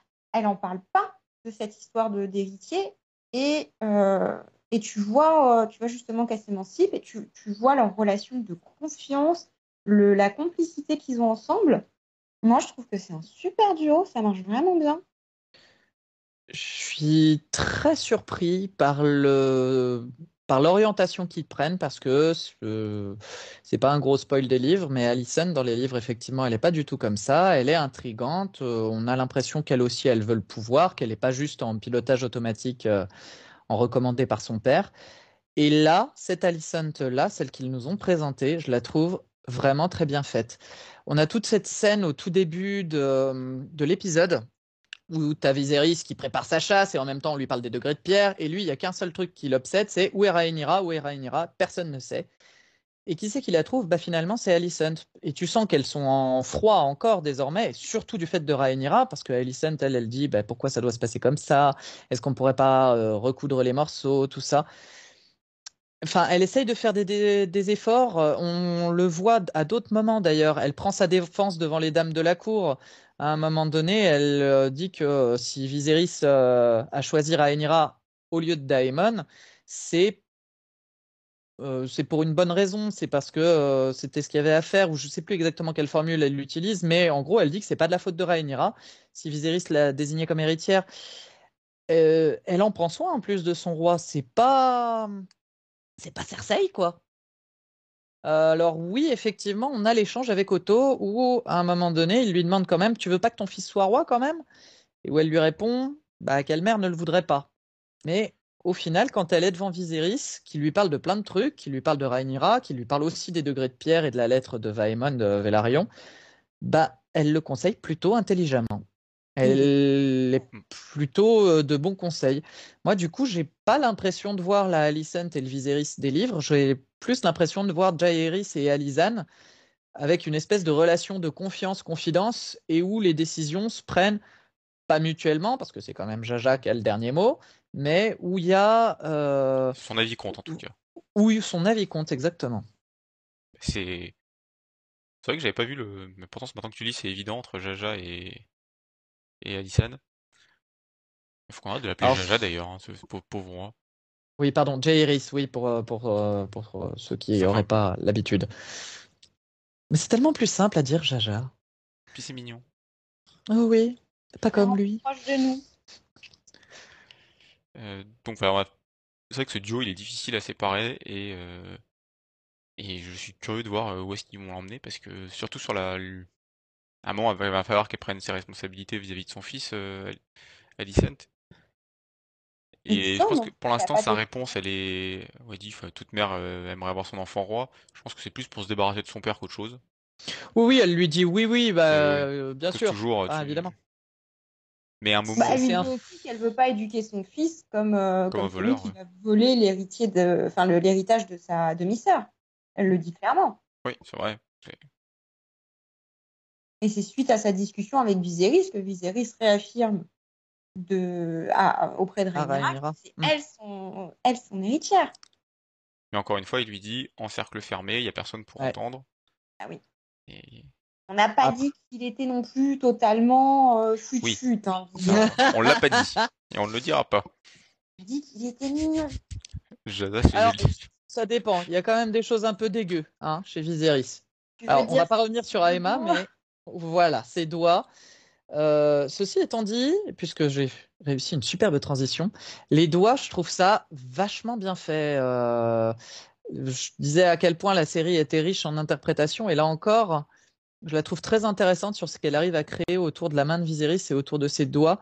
C'est un signe que c'est un roi faible qui s'affaiblit de plus en plus, qu'il essaye de le cacher avec les gants, comme je le disais tout à l'heure, mais que trompe pas grand monde. Hein. Moi, perso, je l'avais deviné euh, avec euh, juste les photos promotionnelles de l'épisode. J'avais remarqué à un moment donné que les gants avaient un pli qui n'était pas normal. Et en plus de ça, bah, clairement, on a un roi qui est abîmé. Tu vois, on voit que le pouvoir abîme au sens, là pour le coup, très littéral euh, du terme. Il est abîmé par le pouvoir, d'autant plus que la blessure d'origine vient quand même du trône de fer. Et puis accessoirement, ça me met aussi un petit peu un compte à rebours sur sa tête tu sens que le truc, bah, il y a un maître qui est intervenu, qui lui a dit oui, oui, t'inquiète pas, les asticots, c'est très bien, ça va te sauver tes doigts, t'en fais pas. Euh, non, clairement, euh, moi je pense que Viserys, on va le voir partir euh, à petit feu, petit à petit, et à mon avis, c'est un compte à rebours. De plus en plus, ça va s'étendre et puis ça, va finir par le consumer totalement, quoi, en fait. Il fait 19-8, c'est ça, là il a 8. Hein?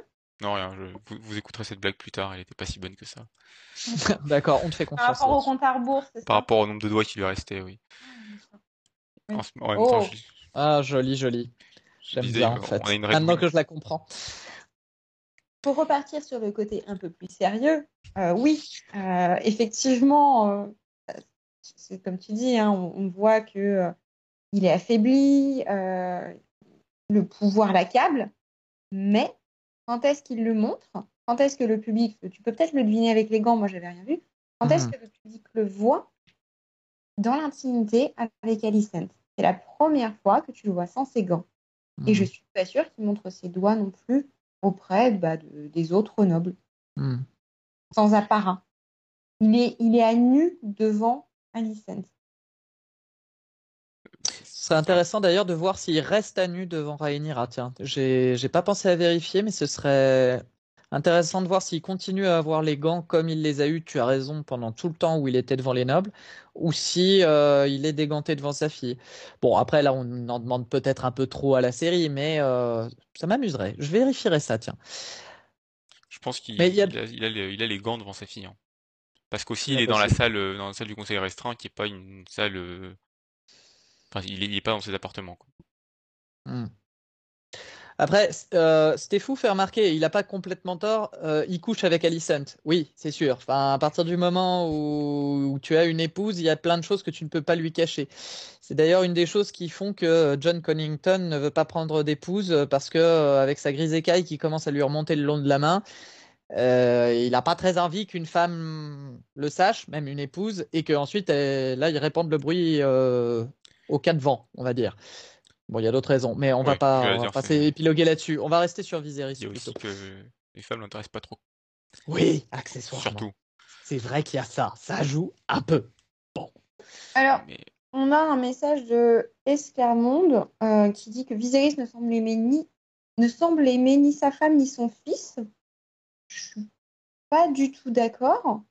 Euh, notamment, alors arrêtez-moi si je me trompe, hein, quand euh, plus tard dans la scène avec euh, Rhaenyra, il lui parle de sa mère, il lui dit que c'est elle qui a fait de, lui un homme, et un peu, tu vois, on voit le côté sentimental du bonhomme quand même. Et euh, j'ai peut-être mal interprété, hein, j'ai peut-être mal, mal compris, mais il dit, enfin, Rhaenyra dit à son père que s'il avait dû se marier par avantage, c'est pas Alicent qui l'aurait marié. Du coup, moi, je vois ça comme il a épousé quelqu'un avec qui il se sentait bien. Je suis d'accord. C'est peut-être même pas de l'amour, c'est plus par sa confidente. Et il a épousé sa confidente. Tu vois, j'ai pas dit amour, elle dit se sentir bien. Hmm. Non, mais je suis d'accord avec toi. Hmm. Ouais, moi aussi. Euh, je trouve ça d'ailleurs assez intéressant puisque tu en parlais de cette phrase euh, Elle a fait de moi un homme, qu'on nous présente euh, qu'on nous présente euh, ce, mariage de Viserys à Emma comme quelque chose d'avant tout politique. Je reviens à Emma, hein, désolé, mais on n'en a pas assez parlé de cette pauvre femme.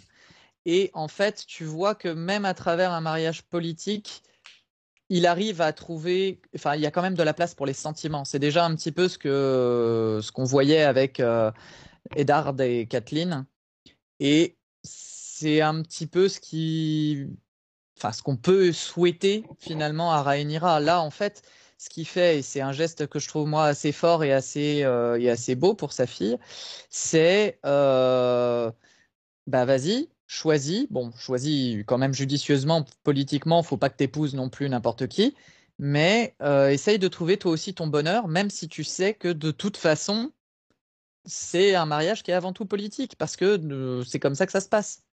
Bah, il dit de faire son devoir. Hein, Oui, mais en même temps, tu vois, le mariage est un devoir, mais le choix de, de- du mari, par contre, ça, il lui laisse. Et c'est pas toutes les jeunes filles nobles qui ont cette possibilité-là, tu vois. Il y a les enfants d'Aegon 5 qui vont faire ça et, et, Oui, on sait ce que ça donne. et ça, tourne mal, comme on dit. Euh, sinon, j'ai eu quelque chose d'intéressant passé dans le chat, je vais fouiller euh, tout ça. On- Ah oui, on nous parlait du- de la Red Wine, euh, rien à voir, mais place du coq à l'âne de, de l'autre personnage un peu marrant de cette. euh, qui a une petite apparition rapide, Ah oui. mais euh, oublié son prénom. Euh, Lady Jocelyne. Red- Joseline. Joseline, avec son Ouais. petit chien. euh, Jocelyne Redwin. Euh, si ça vous intéresse d'ailleurs, euh, dans les questions auxquelles on va répondre euh, pour l'épisode 3, il y a un petit trombinoscope euh, de la cour euh, des courtisans euh, qu'on peut voir euh, au cours de cet épisode. Donc euh, voilà, n'hésitez pas à aller faire un tour sur cet article quand il sortira. Eh bien, voilà qui est dit. Je sais pas si vous avez autre chose à dire sur ce duo-là, euh, Alicent Viserys. Moi, vraiment, il m'a beaucoup plu. Je les aime. Et je les aime, euh, voilà, je les aime beaucoup, même s'ils font pas plein d'erreurs et que. J'aime beaucoup Alicent. Un peu moins Viserys. Eh ben, qu'il attire la pitié. Il Non, attire bah, la pitié, coup, pas que. On Mais- peut peut-être passer au, au personnage bof du coup.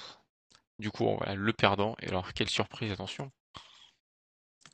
Oh Moi, je voulais que la perdante ce soit Rhaenys parce qu'elle est pas là. C'est trop nul qu'elle soit pas là, Mais du coup, j'allais j'allais pas mettre une image vide pour, euh, pour quelqu'un qui est pas là. Ça aurait été bizarre. Mais oui, Rhaenys, c'est vrai qu'elle est. Quand elle est pas là, ça manque de, de petites, euh, de petites piques. euh, Et ben, je trouve que Rhaenyra a quand même gentiment mouché euh, les, les bonnes femmes euh, autour d'Alicent et Oui. je me suis dit, allez, c'est bon, petite, tu commences à, à choper le coup, c'est bien, continue comme ça, t'es sur une bonne lancée. Parce que quand elle lui dit que qu'est-ce que vous avez fait pour le royaume à part euh, bouffer des gâteaux? C'est ça, que Exactement. le petit chien appuie son propos. Oui, cette scène est très drôle. Voilà, je trouve que cette scène est très drôle sans être, euh, sans être euh, gaguesque. Au contraire de, Voilà, du dragon qui écrase tout le monde au début, là, qui écrase ce pauvre mec euh, accroché à, à sa planche. Là, c'est voilà, un petit gag, mais qui va bien dans l'histoire et qui, qui apporte quelque chose de plus. Hmm. Mais bon, revenons à, à, à ce malheureux Karias qui a. Du coup, il n'y aura pas une seule Je- ligne de dialogue. Je, je pense qu'on va plus en parler, nous, ce soir, que euh, lui n'aura eu de temps d'apparition dans la série. C'est c'est quand même un petit peu, un petit peu fou. Alors, Chris, est-ce que tu veux dernière commencer ou est-ce que je déroule mon fiel tout de suite? Écoute, euh, moi je trouve juste qu'on a beaucoup monté la mayonnaise sur ce personnage. J'en attendais beaucoup. Alors, euh, je crois que c'est toi qui as remarqué que euh, ni lui ni Damon ne parlaient dans cet épisode. J'étais vachement en attente qu'il y ait une première ligne de dialogue de ce personnage euh, avec Damon. Je, je trouvais ça hyper puissant.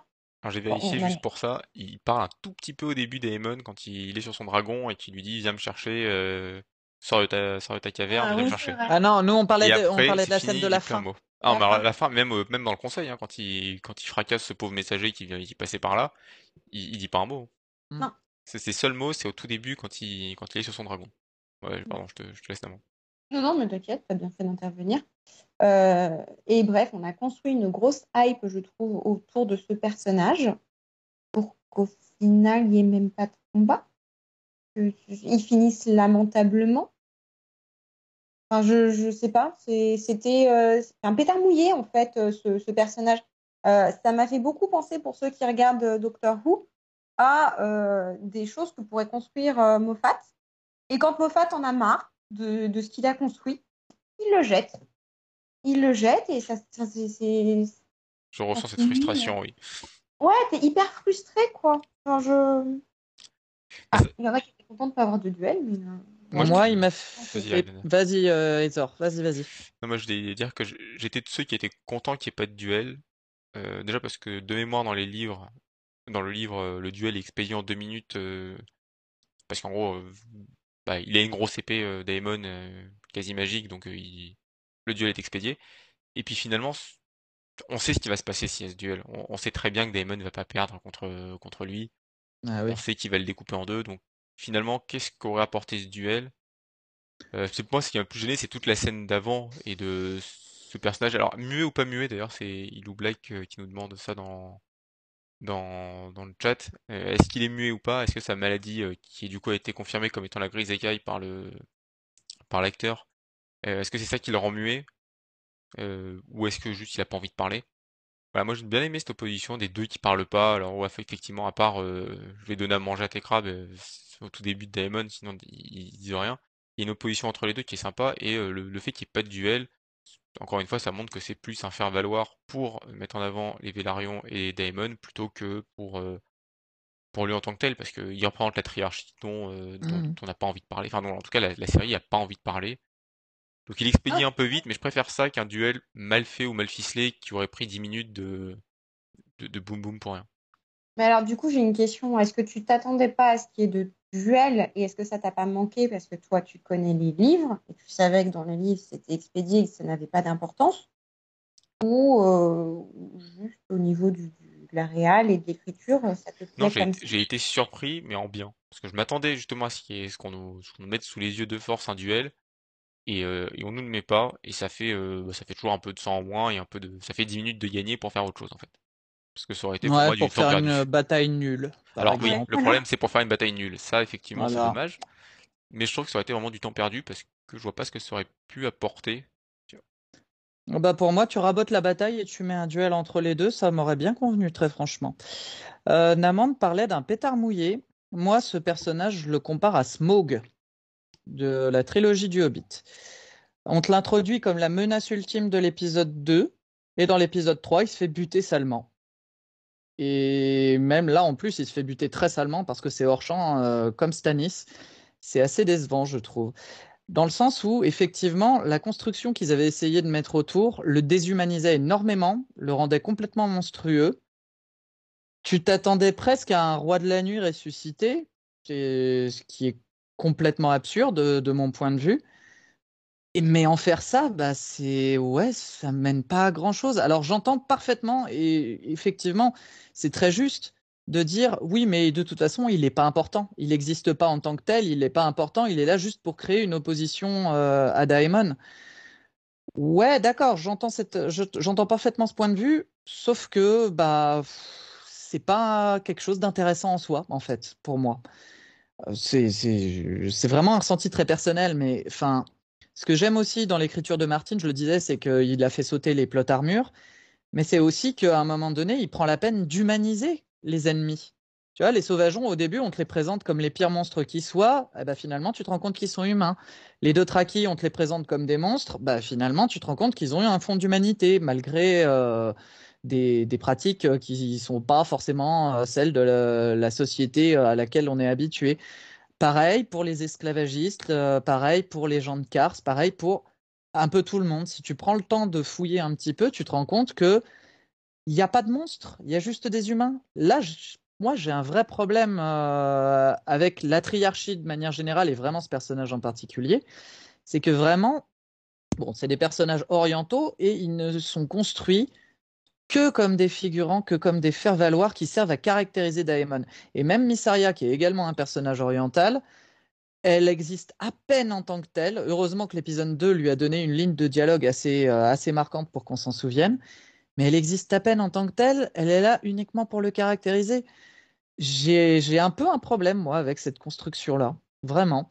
Et alors, le, le coup de ce personnage, vraiment, moi, ça m'a fait sortir. Ça m'a fait sortir du truc parce que, bah, euh, d'accord, il a la grise écaille. À la limite, enfin, à quoi ça sert de nous le préciser? Et comme on le disait, on s'en fout tellement de ce type que euh, ça pourrait être des brûlures, ça pourrait être autre chose.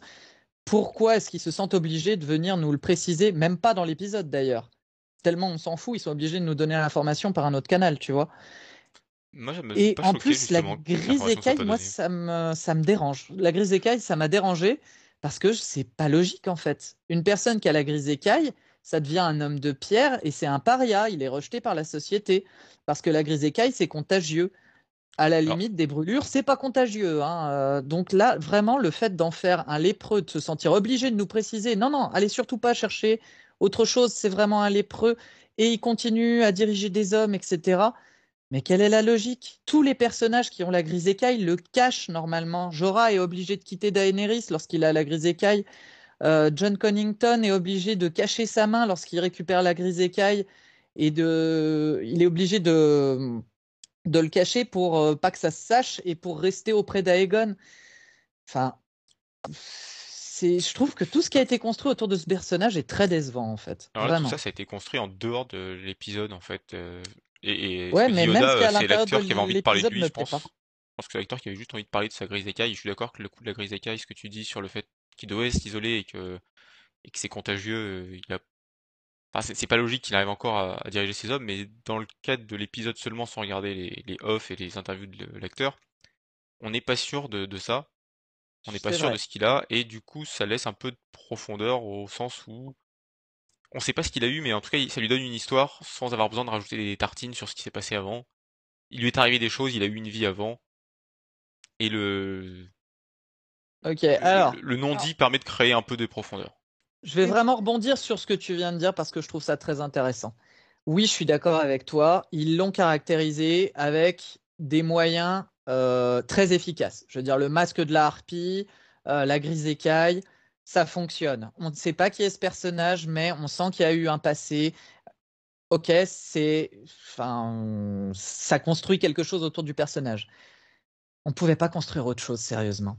Moi, j'ai hâte de voir un, un mec comme euh, Slaador-San, un vrai Slaador-San, tu sais, avec des couleurs dans tous les sens, euh, avec euh, de la verve, avec euh, un personnage vraiment vivant. Là, ça, je suis désolé, c'est un monstre, c'est un être complètement désincarné, c'est complètement déshumanisé.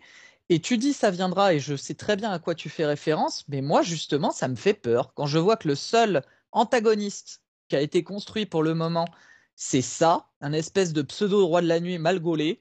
Bah, je suis désolé, mais je crains. Je crains beaucoup et j'ai très peur de ne pas voir venir dans la triarchie quelqu'un de, euh, de, vraiment badass comme ce qu'on espère toi et moi.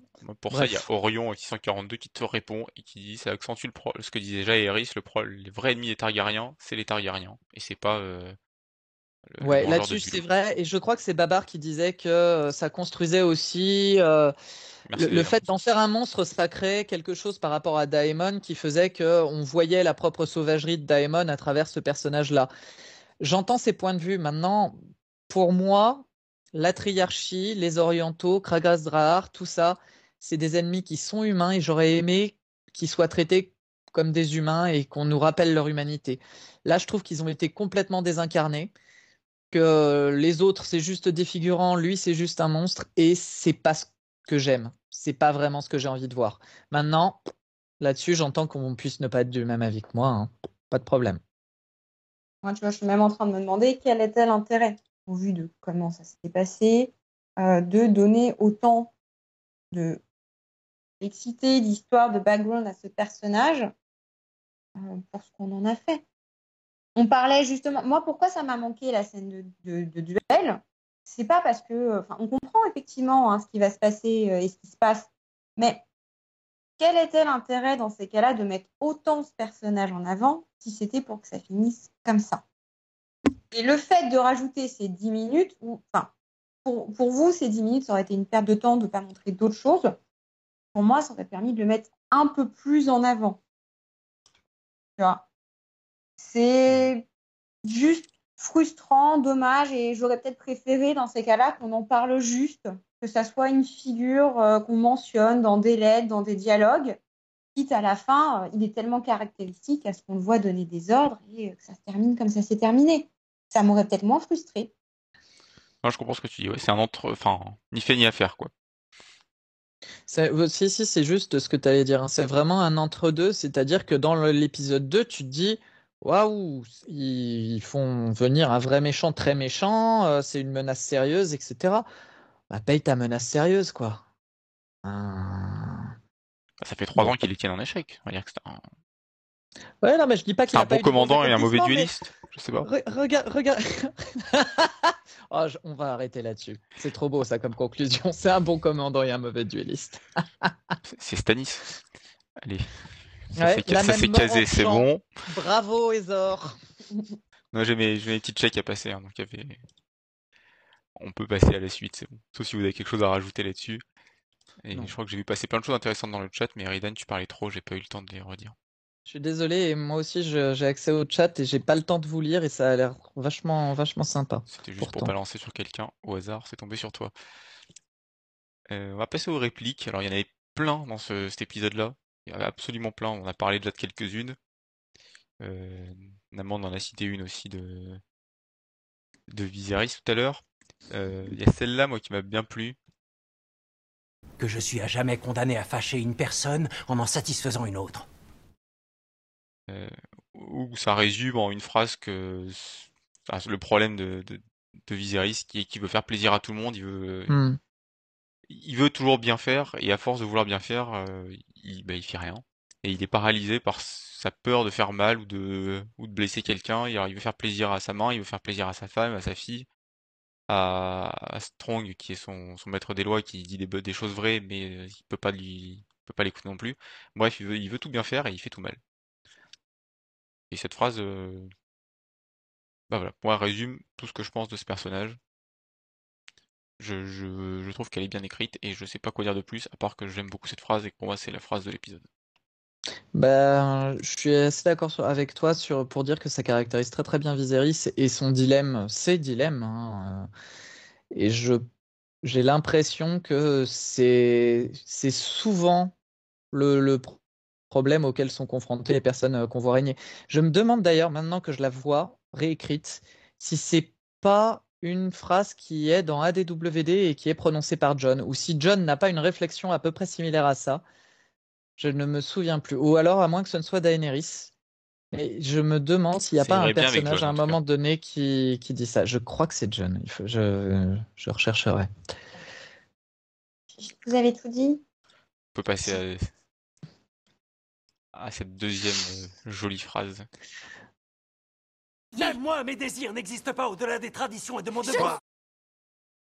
Parce que effectivement, hein, il n'existe pas au-dessus des traditions et des devoirs. En même temps, il nomme Rhaenyra son héritière, mais en même temps, il veut qu'elle soit heureuse en choisissant qui, euh, limite, elle voudrait épou- enfin, qui elle pourrait vouloir épouser. Et je te dis ce que je dois faire, mais je le fais pas totalement. Bah, faites ce que je dis, Il- faites pas ce que je fais, quoi. C'est son Ouais, problème. voilà. Oui, c'est vrai que là-dessus, c'est assez ironique. euh, je n'existe pas au-dessus des traditions et, et du devoir. Enfin, bon, mec, tu t'es marié par convenance plus que euh, par, euh, par arrangement euh, politique. euh, tu laisses ta fille choisir euh, son mari. Tu... Bon, remarque ça, il, prononce cette phrase-là avant de la laisser choisir, tu me diras.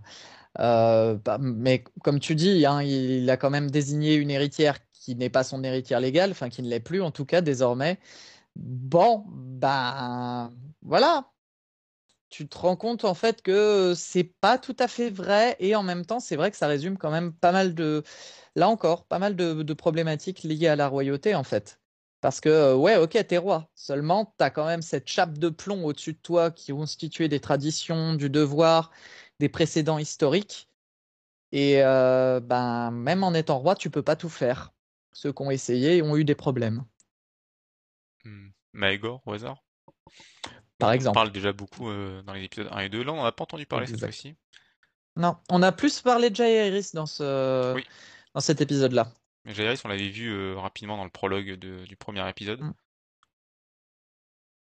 Et là, il y a une belle petite phrase de, de Strong. J'oublie toujours son prénom, je suis désolé, je l'appelle Strong parce que j'oublie son prénom. Lionel, Lionel. Euh, on va l'appeler Lio. ah, je sens que ça va te faire plaisir ça. Oui, appelons-le Lio.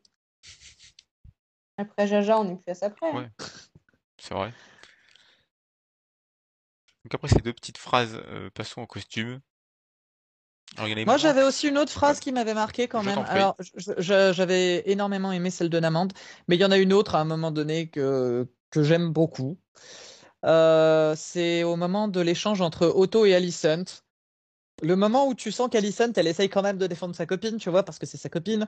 Et elle dit Ouais, mais non, mais Viserys, il a quand même désigné Rhaenyra comme, euh, comme euh, héritière. Et là, tu as Otto qui la regarde et qui lui dit Non, mais même si c'était Jaehaerys ressuscité, ça reste une femme. Et c'est violent, c'est ignoble, mais d'un autre côté, bah, ça résume en fait euh, très bien l'ordre des choses dont parlait Rhaenys euh, dans l'épisode 2.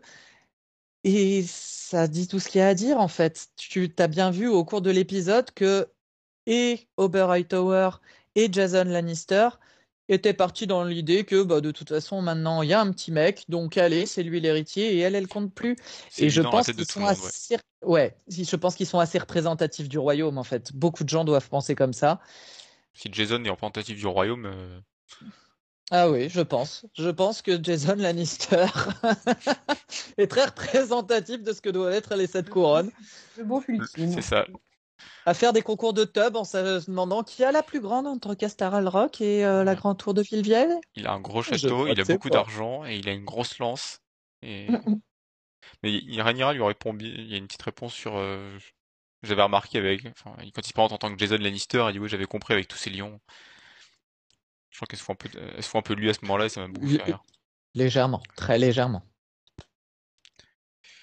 Euh, voilà. Enfin, bref, il y en a plein. Euh, celle avec les gâteaux. Il y a plein de petites punchlines sympas. Alors sur les costumes maintenant, euh, ça c'est le point Christian Cole. Ah bah oui. Non. J'avoue que c'est vraiment du fan service. On fait du fan service dans le fan service. Ouais. Mais euh, tout à l'heure, on parlait de son, ami, je parlais de son armure matelassée, pardon. Je couperai ça au montage. Euh, Il n'y a pas de montage. Il n'y a pas de montage. Donc oui, c'est c'est euh, Namande qui avait une. Ouais. Ça fait pas faux. Ça fait vraiment. Enfin, sa tenue. Euh, là, il a plus justement la partie cuirassé, en métal, je sais pas comment. Ouais, cuirassé, oui. Il a plus, mais enfin, c'est très réel. Moi, j'ai vu un, je sais pas si vous avez vu Camelot, le film. Oui. Les costumes, mais ça m'a sorti du film tellement il faisait faux. Et tu peux avoir peur dans certaines séries de cet acabit médiéval fantastique, etc. Malgré le budget de ce que ça pourrait donner, là, ça va bien au petit Christon quand même. fake. Un rien la vie, hein, ce petit Christon. En hein. plus d'être beau, ça fait pas fake. Gambison, merci. J'avais euh, perdu le mot. Je perds beaucoup mes mots euh, aujourd'hui. Hein. C'est la tisane, ça. La tisane, ouais. J'aurais peut-être dû mettre autre chose dedans. non, non, la tisane, c'est très bien.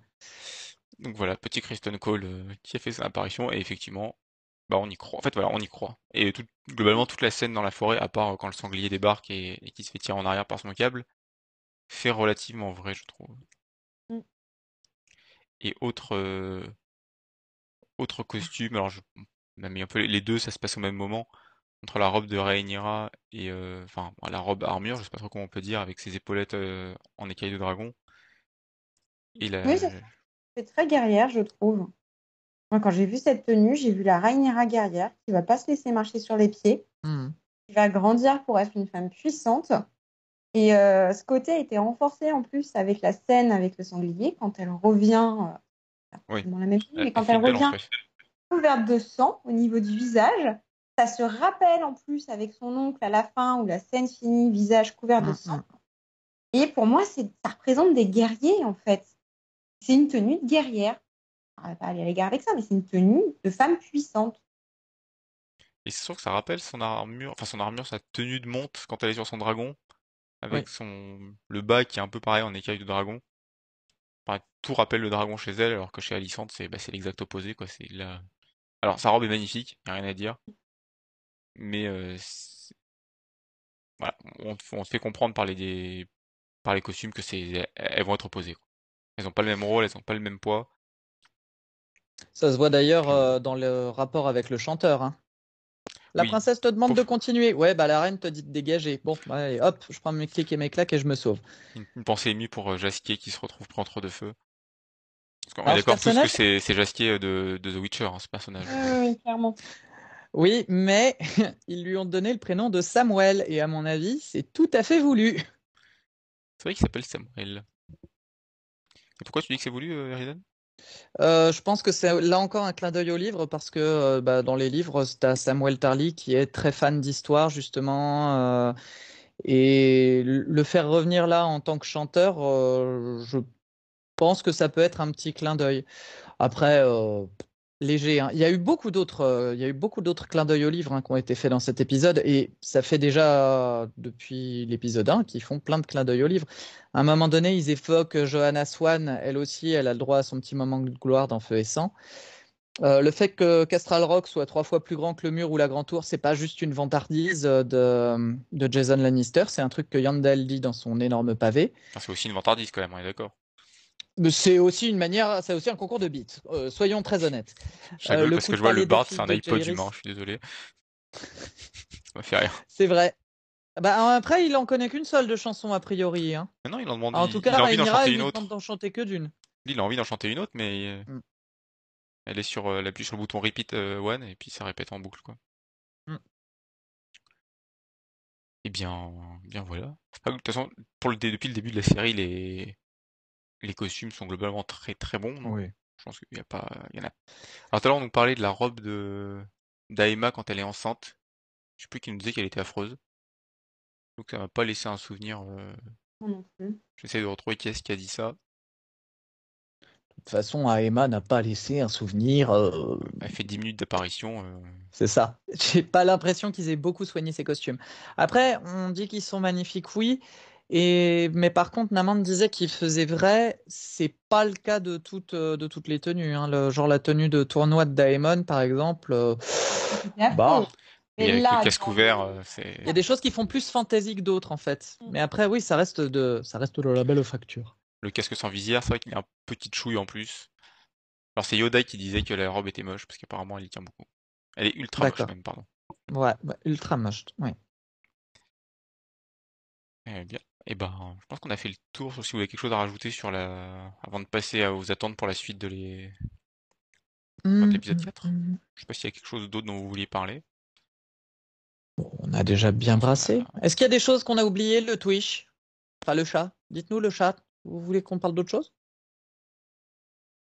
À part de Christian Cole. Je... Ah, mais attends, attends, avant qu'on parle d'autre chose, justement, et qu'on parle de nos attentes, euh, il en est où notre petit sondage Comme ça, les gens Eh peuvent poser oui. des questions euh, et de Alors. réagir dans le chat. Alors, euh, il y a eu 22 votants. Avec. euh, Jason Lannister a quand même eu une voix. Alors, je sais pas qui, qui est cette personne. Il y a des pros Lannister, ça existe encore. Alors, des pros ça. Lannister, je veux bien, mais des pros de Jason Lannister, euh, bon, tous les choix sont dans la nature. Euh, une, un vote aussi pour Arwin Ford. C'est vrai qu'on le voit pas encore beaucoup.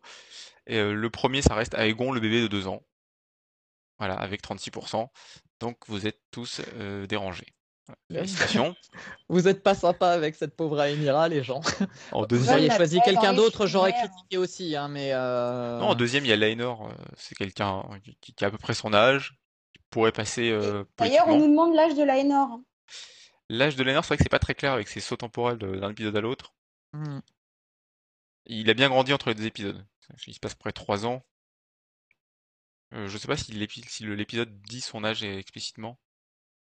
Non, et puis moi, Pour je moi, il vais t'avouer, 13, j'ai 14 j'ai ans. renoncé à suivre la chronologie, hein, honnêtement. euh, oui, et puis bon, comme ça. après, je comprends que je comprends la critique qui a été faite et elle est, enfin, on peut complètement l'entendre que euh, les sauts temporels et du coup le changement d'acteur, ça soit un petit peu perturbant aussi pour resituer les personnages et pour notamment les Vélarions. Alors, ils se font nombreux Maintenant, les bon. Vélarions, donc ça va encore, on s'en sort, ils sont Surtout que là, il n'y avait pas Rhaenyra, il n'y avait pas sa fille. Euh, Rhaenys, pardon, il n'y avait pas sa fille. Mais oui, ça, fait, un peu du monde qui change souvent. Et ça, c'est pas fini avec euh, les deux autres actrices qui vont reprendre les rôles de Rhaenyra et Alicent. Mais quand on voit que Rob Stark a 15 ans, je crois, quand il commence à rentrer en guerre, si lui a 14 13-14 ans, finalement, c'est pas si choquant. les acteurs font plus, font plus vieux, quoi. Oh, bah là, euh, je crois que c'est Théonat, celui qui interprète Laenor dans cette, euh, dans cet épisode-là. Je, je crois avoir vu passer qu'il avait 24 ans et il Oui, l'est oui, fait, hein, clairement. Lui, il fait ses euh, 24 ans, mais la- le, le personnage doit avoir, euh, oui, je pense, dans les 14 ans. Bah, je, je t'ai dit, moi, je suis complètement perdu. Je sais pas si on est en, en 105, en 106, en 119. euh, On doit être en voilà. 108 là. De toute façon, on sent bien que ce qui est intéressant, c'est de, c'est d'arriver à la danse. hein. On met en place. Oui, euh, mais ce- bien sûr. Il y a Clermont qui nous dit 11 plus 3, il doit avoir 14 ans. On a des 15 ans. On avait 12 ans dans l'épisode d'avant, donc ça fait 15 ans. Ouais, on s'attend à peu près autour de ça. Les calculs sont, sont à peu près bons. Et en troisième, je reviens sur le, sur le, le petit euh, sondage, on avait Damon, son oncle. Donc c'est bien, avec 13%, ce qui fait qu'on a près 40% des gens qui veulent que ça soit soit avec un bébé, soit avec son oncle. Et de toute façon, au sein de sa famille. Et oui, de toute façon, au sein de sa famille, tout à fait. Voilà, à peu près les deux tiers qui sont d'accord pour les mariages consanguins. C'est très bien. C'est là où tu vois que les Targaryens ont complètement gagné là-dessus. hein. Euh, Oui. Ouais, nous on est incestueux, on a le droit. Le peuple, ouais, ouais, ouais. Après, ils ont des dragons. Euh, on le voit encore dans cet épisode, les dragons, c'est quand même très cheaté pour toutes les, pour toutes les négociations. Ça fait pas tout. Et personne à 13% aussi, égalité avec Daemon. Donc euh, voilà. Et bien, ceci étant dit, quelles sont vos attentes pour la suite? Qu'est-ce que vous attendez de l'épisode 4 et de ou de la suite de la saison 1, plus généralement? Namande? Le retour de Damon et l'évolution de sa relation avec sa famille, notamment son frère. Ça, c'est quelque chose. Je suis plus hypée par le, les relations entre les personnages que les scènes d'action. Au-delà euh, qu'elles Ouais. soient euh, réussies ou pas, hein, qui m'a beaucoup attiré dans le Trône de Fer, c'est euh, c'est tout ça, c'est toutes les relations politiques, toutes les intrigues. C'est ça qui me plaît. Et donc, effectivement, c'est le retour de ce personnage euh, au sein de sa famille. Et qu'est-ce que ça va faire? Je pense qu'on va voir ça vu la, la fin, enfin la, la fin de l'épisode étant lui en gros plan. J'espère. Et toi, Eridan? Euh, bah, moi, je vais éviter de spoiler quiconque, donc je vais pas aller trop loin, mais j'ai vu le trailer et il m'a vendu pas mal de rêves. Un petit cauchemar aussi. Il y a quelque chose que je redoute beaucoup dans ce futur épisode, mais le, le trailer me donne très très envie de voir la suite euh, de manière générale en fait. Euh, je l'ai dit, hein, je, vais adorer cette série de toute façon, même si je vais aussi beaucoup la critiquer euh, quand, euh, quand elle va me ressort, enfin quand je vais ressortir de certains trucs, notamment de la bataille. Là, ça a été le cas. Mais j'ai très très hâte de voir la suite de manière globale, notamment l'évolution de Rhaenyra, parce que là, en fait, je trouve que on nous dit il y a, y a un- une ellipse qui s'est passée, il y a trois ans qui se sont passés. Ok, sauf que Rhaenyra, tu la retrouves comme elle était dans la, fin de l'épisode 2 finalement. Donc je trouve que là-dessus, elle n'a pas eu encore le temps de beaucoup évoluer, de beaucoup mûrir. Et là, elle va peut-être sortir un, petit- peu de ce personnage de un peu d'ado rebelle et un peu chouineuse aussi, mine de rien. Et elle va devenir sûrement un peu plus proactive et on va la voir un petit peu plus se placer dans le jeu des trônes, voir un petit peu les premiers mouvements, les premières décisions. J'ai hâte de voir ça. Il y a une question pour la suite, Esclarmonde qui nous dit les filles Baratheon, c'est loin? Euh, oui. Si vous avez d'autres questions, n'hésitez pas. Eridan répond en longueur. Euh, sûrement en saison 2. Et sinon, Voilà. On nous dit euh, les jolis dragons, voir Christian Cole. Alors Yoda, il faut arrêter sur Christian Cole. Voir Ah Stormend. c'est vrai que je- ça, ça, je suis, c'est vrai que ça me... J'aimerais bien voir Stormend pour de... Pas plus que les trois froids où on les voit vite fait en saison 1 Hmm, de Game of Thrones. saison 2. Saison 2 peut-être. ouais. Hmm, hmm. Euh, bien. Et ben ça nous laisse pas mal de choses. Et toi, Zor, du coup? Euh, pour mes attentes, et ben euh, je, je Damon. De toute façon, euh, toutes mes réponses, ce sera Damon. J'ai j'ai décidé que ce serait ça. Non, voir les nouveaux, dra- enfin les, les nouveaux dragons. euh, on va avoir des nouveaux dragons par la suite et qu'ils introduisent petit à petit. Et puis qu'on arrive. En fait, l'épisode 4, je suis curieux de voir ce que ça va être parce qu'on sait qu'à partir de l'épisode 5, il y aura les nouvelles actrices et ça devrait se ralentir euh, très franchement pour rentrer dans un rythme plus sériel avec euh, un temps plus compressé et éviter d'avoir des sauts de 6 mois ou à 2 ans entre chaque épisode. Mm. Donc je suis curieux de voir ce que ça va être l'épisode 4 avant d'enchaîner sur la partie vraiment Danse des Dragons dans l'épisode 5 et plus. Donc j'ai pas d'attente particulière, mais je euh, suis curieux de cet épisode 4 et qui va être normalement la transition entre on met l'action en place de l'épisode 1 à 4 et on commence vraiment la danse, à- enfin ou en tout cas les, les prémices de la danse à l'épisode 5-6. Ah oui. hmm. Bah, en tout cas on rentre dedans, c'est peut-être pas commencer à se taper dessus tout de suite, mais Bah, je suis curieux de voir comment va être mené cet épisode 4. J'ai l'impression, moi, pour l'article de blog, du coup. Parce que c'est moi qui vais faire la chronique de cet épisode. Parfait. Bien, et ben on a fait euh, le tour de, de nos petites catégories. On voit pas Akalmi dans Goth. Euh, Renly ne la prend pas dans les terres sauvages. Eh bah voilà, peut-être qu'on voyait pas Akalmi. Euh... Ah si, le Moi, moment où souvenir qu'on voyait de Mélissandre euh, balance une lombre. Bah on voit dans les caves, mais on voit peut-être pas le château. C'est dans les caves et ouais bah c'est les caves du château. hein. Attends, euh, oh. Bon, ben on verra, on verra donc dans les épisodes à venir si on voit, si on finit par arriver à, à, à Starman. Et ben, je pense que commence presque à être l'heure. On va tenir en moins de deux heures, Ah c'est oui. parfait. Moi, je vois pas le temps passer avec vous, c'est bien. Bon, c'est gentil. Et bien, il nous reste juste à vous dire au revoir du coup. Ah Euh, non Abonnez-vous, euh, vous pouvez nous retrouver en replay sur euh, YouTube euh, et. Ah oui, non, pas important, il nous manque à savoir ce qu'on met dans les commentaires comme Bah oui. petit. Pardon, comme petit. On euh, insère un cerf? On Voilà. insère un cerf? Maman est contente de vous dire qu'il faut insérer un cerf. Donc, On euh, insère un cerf dans les commentaires. Parfait. oh, ça arrive en plus. Bien, voilà, donc l'ép- le- l'emoji de cette fois-ci sera donc un petit cerf dans les commentaires YouTube, qui sera Merci de nous disponible avoir suivis euh, ce jusque-là. soir ou demain matin, suivant, suivant le, la disponibilité des uns et des autres. Voilà, on a fait le tour? J'ai rien oublié? Ça a l'air bon? Et ben, merci Namande et merci Eridan. Bah, merci à toi. et Merci à- tout le monde dans le chat, vous étiez nombreux et c'était ça a bien C'était cool. discuté. Je suis désolé si j'ai pas pu relever tout le monde, il y a eu beaucoup de choses. Mais c'était c'est toujours cool à lire. Et puis bah à la prochaine fois. Au revoir. Ciao. Au revoir les gens Merci.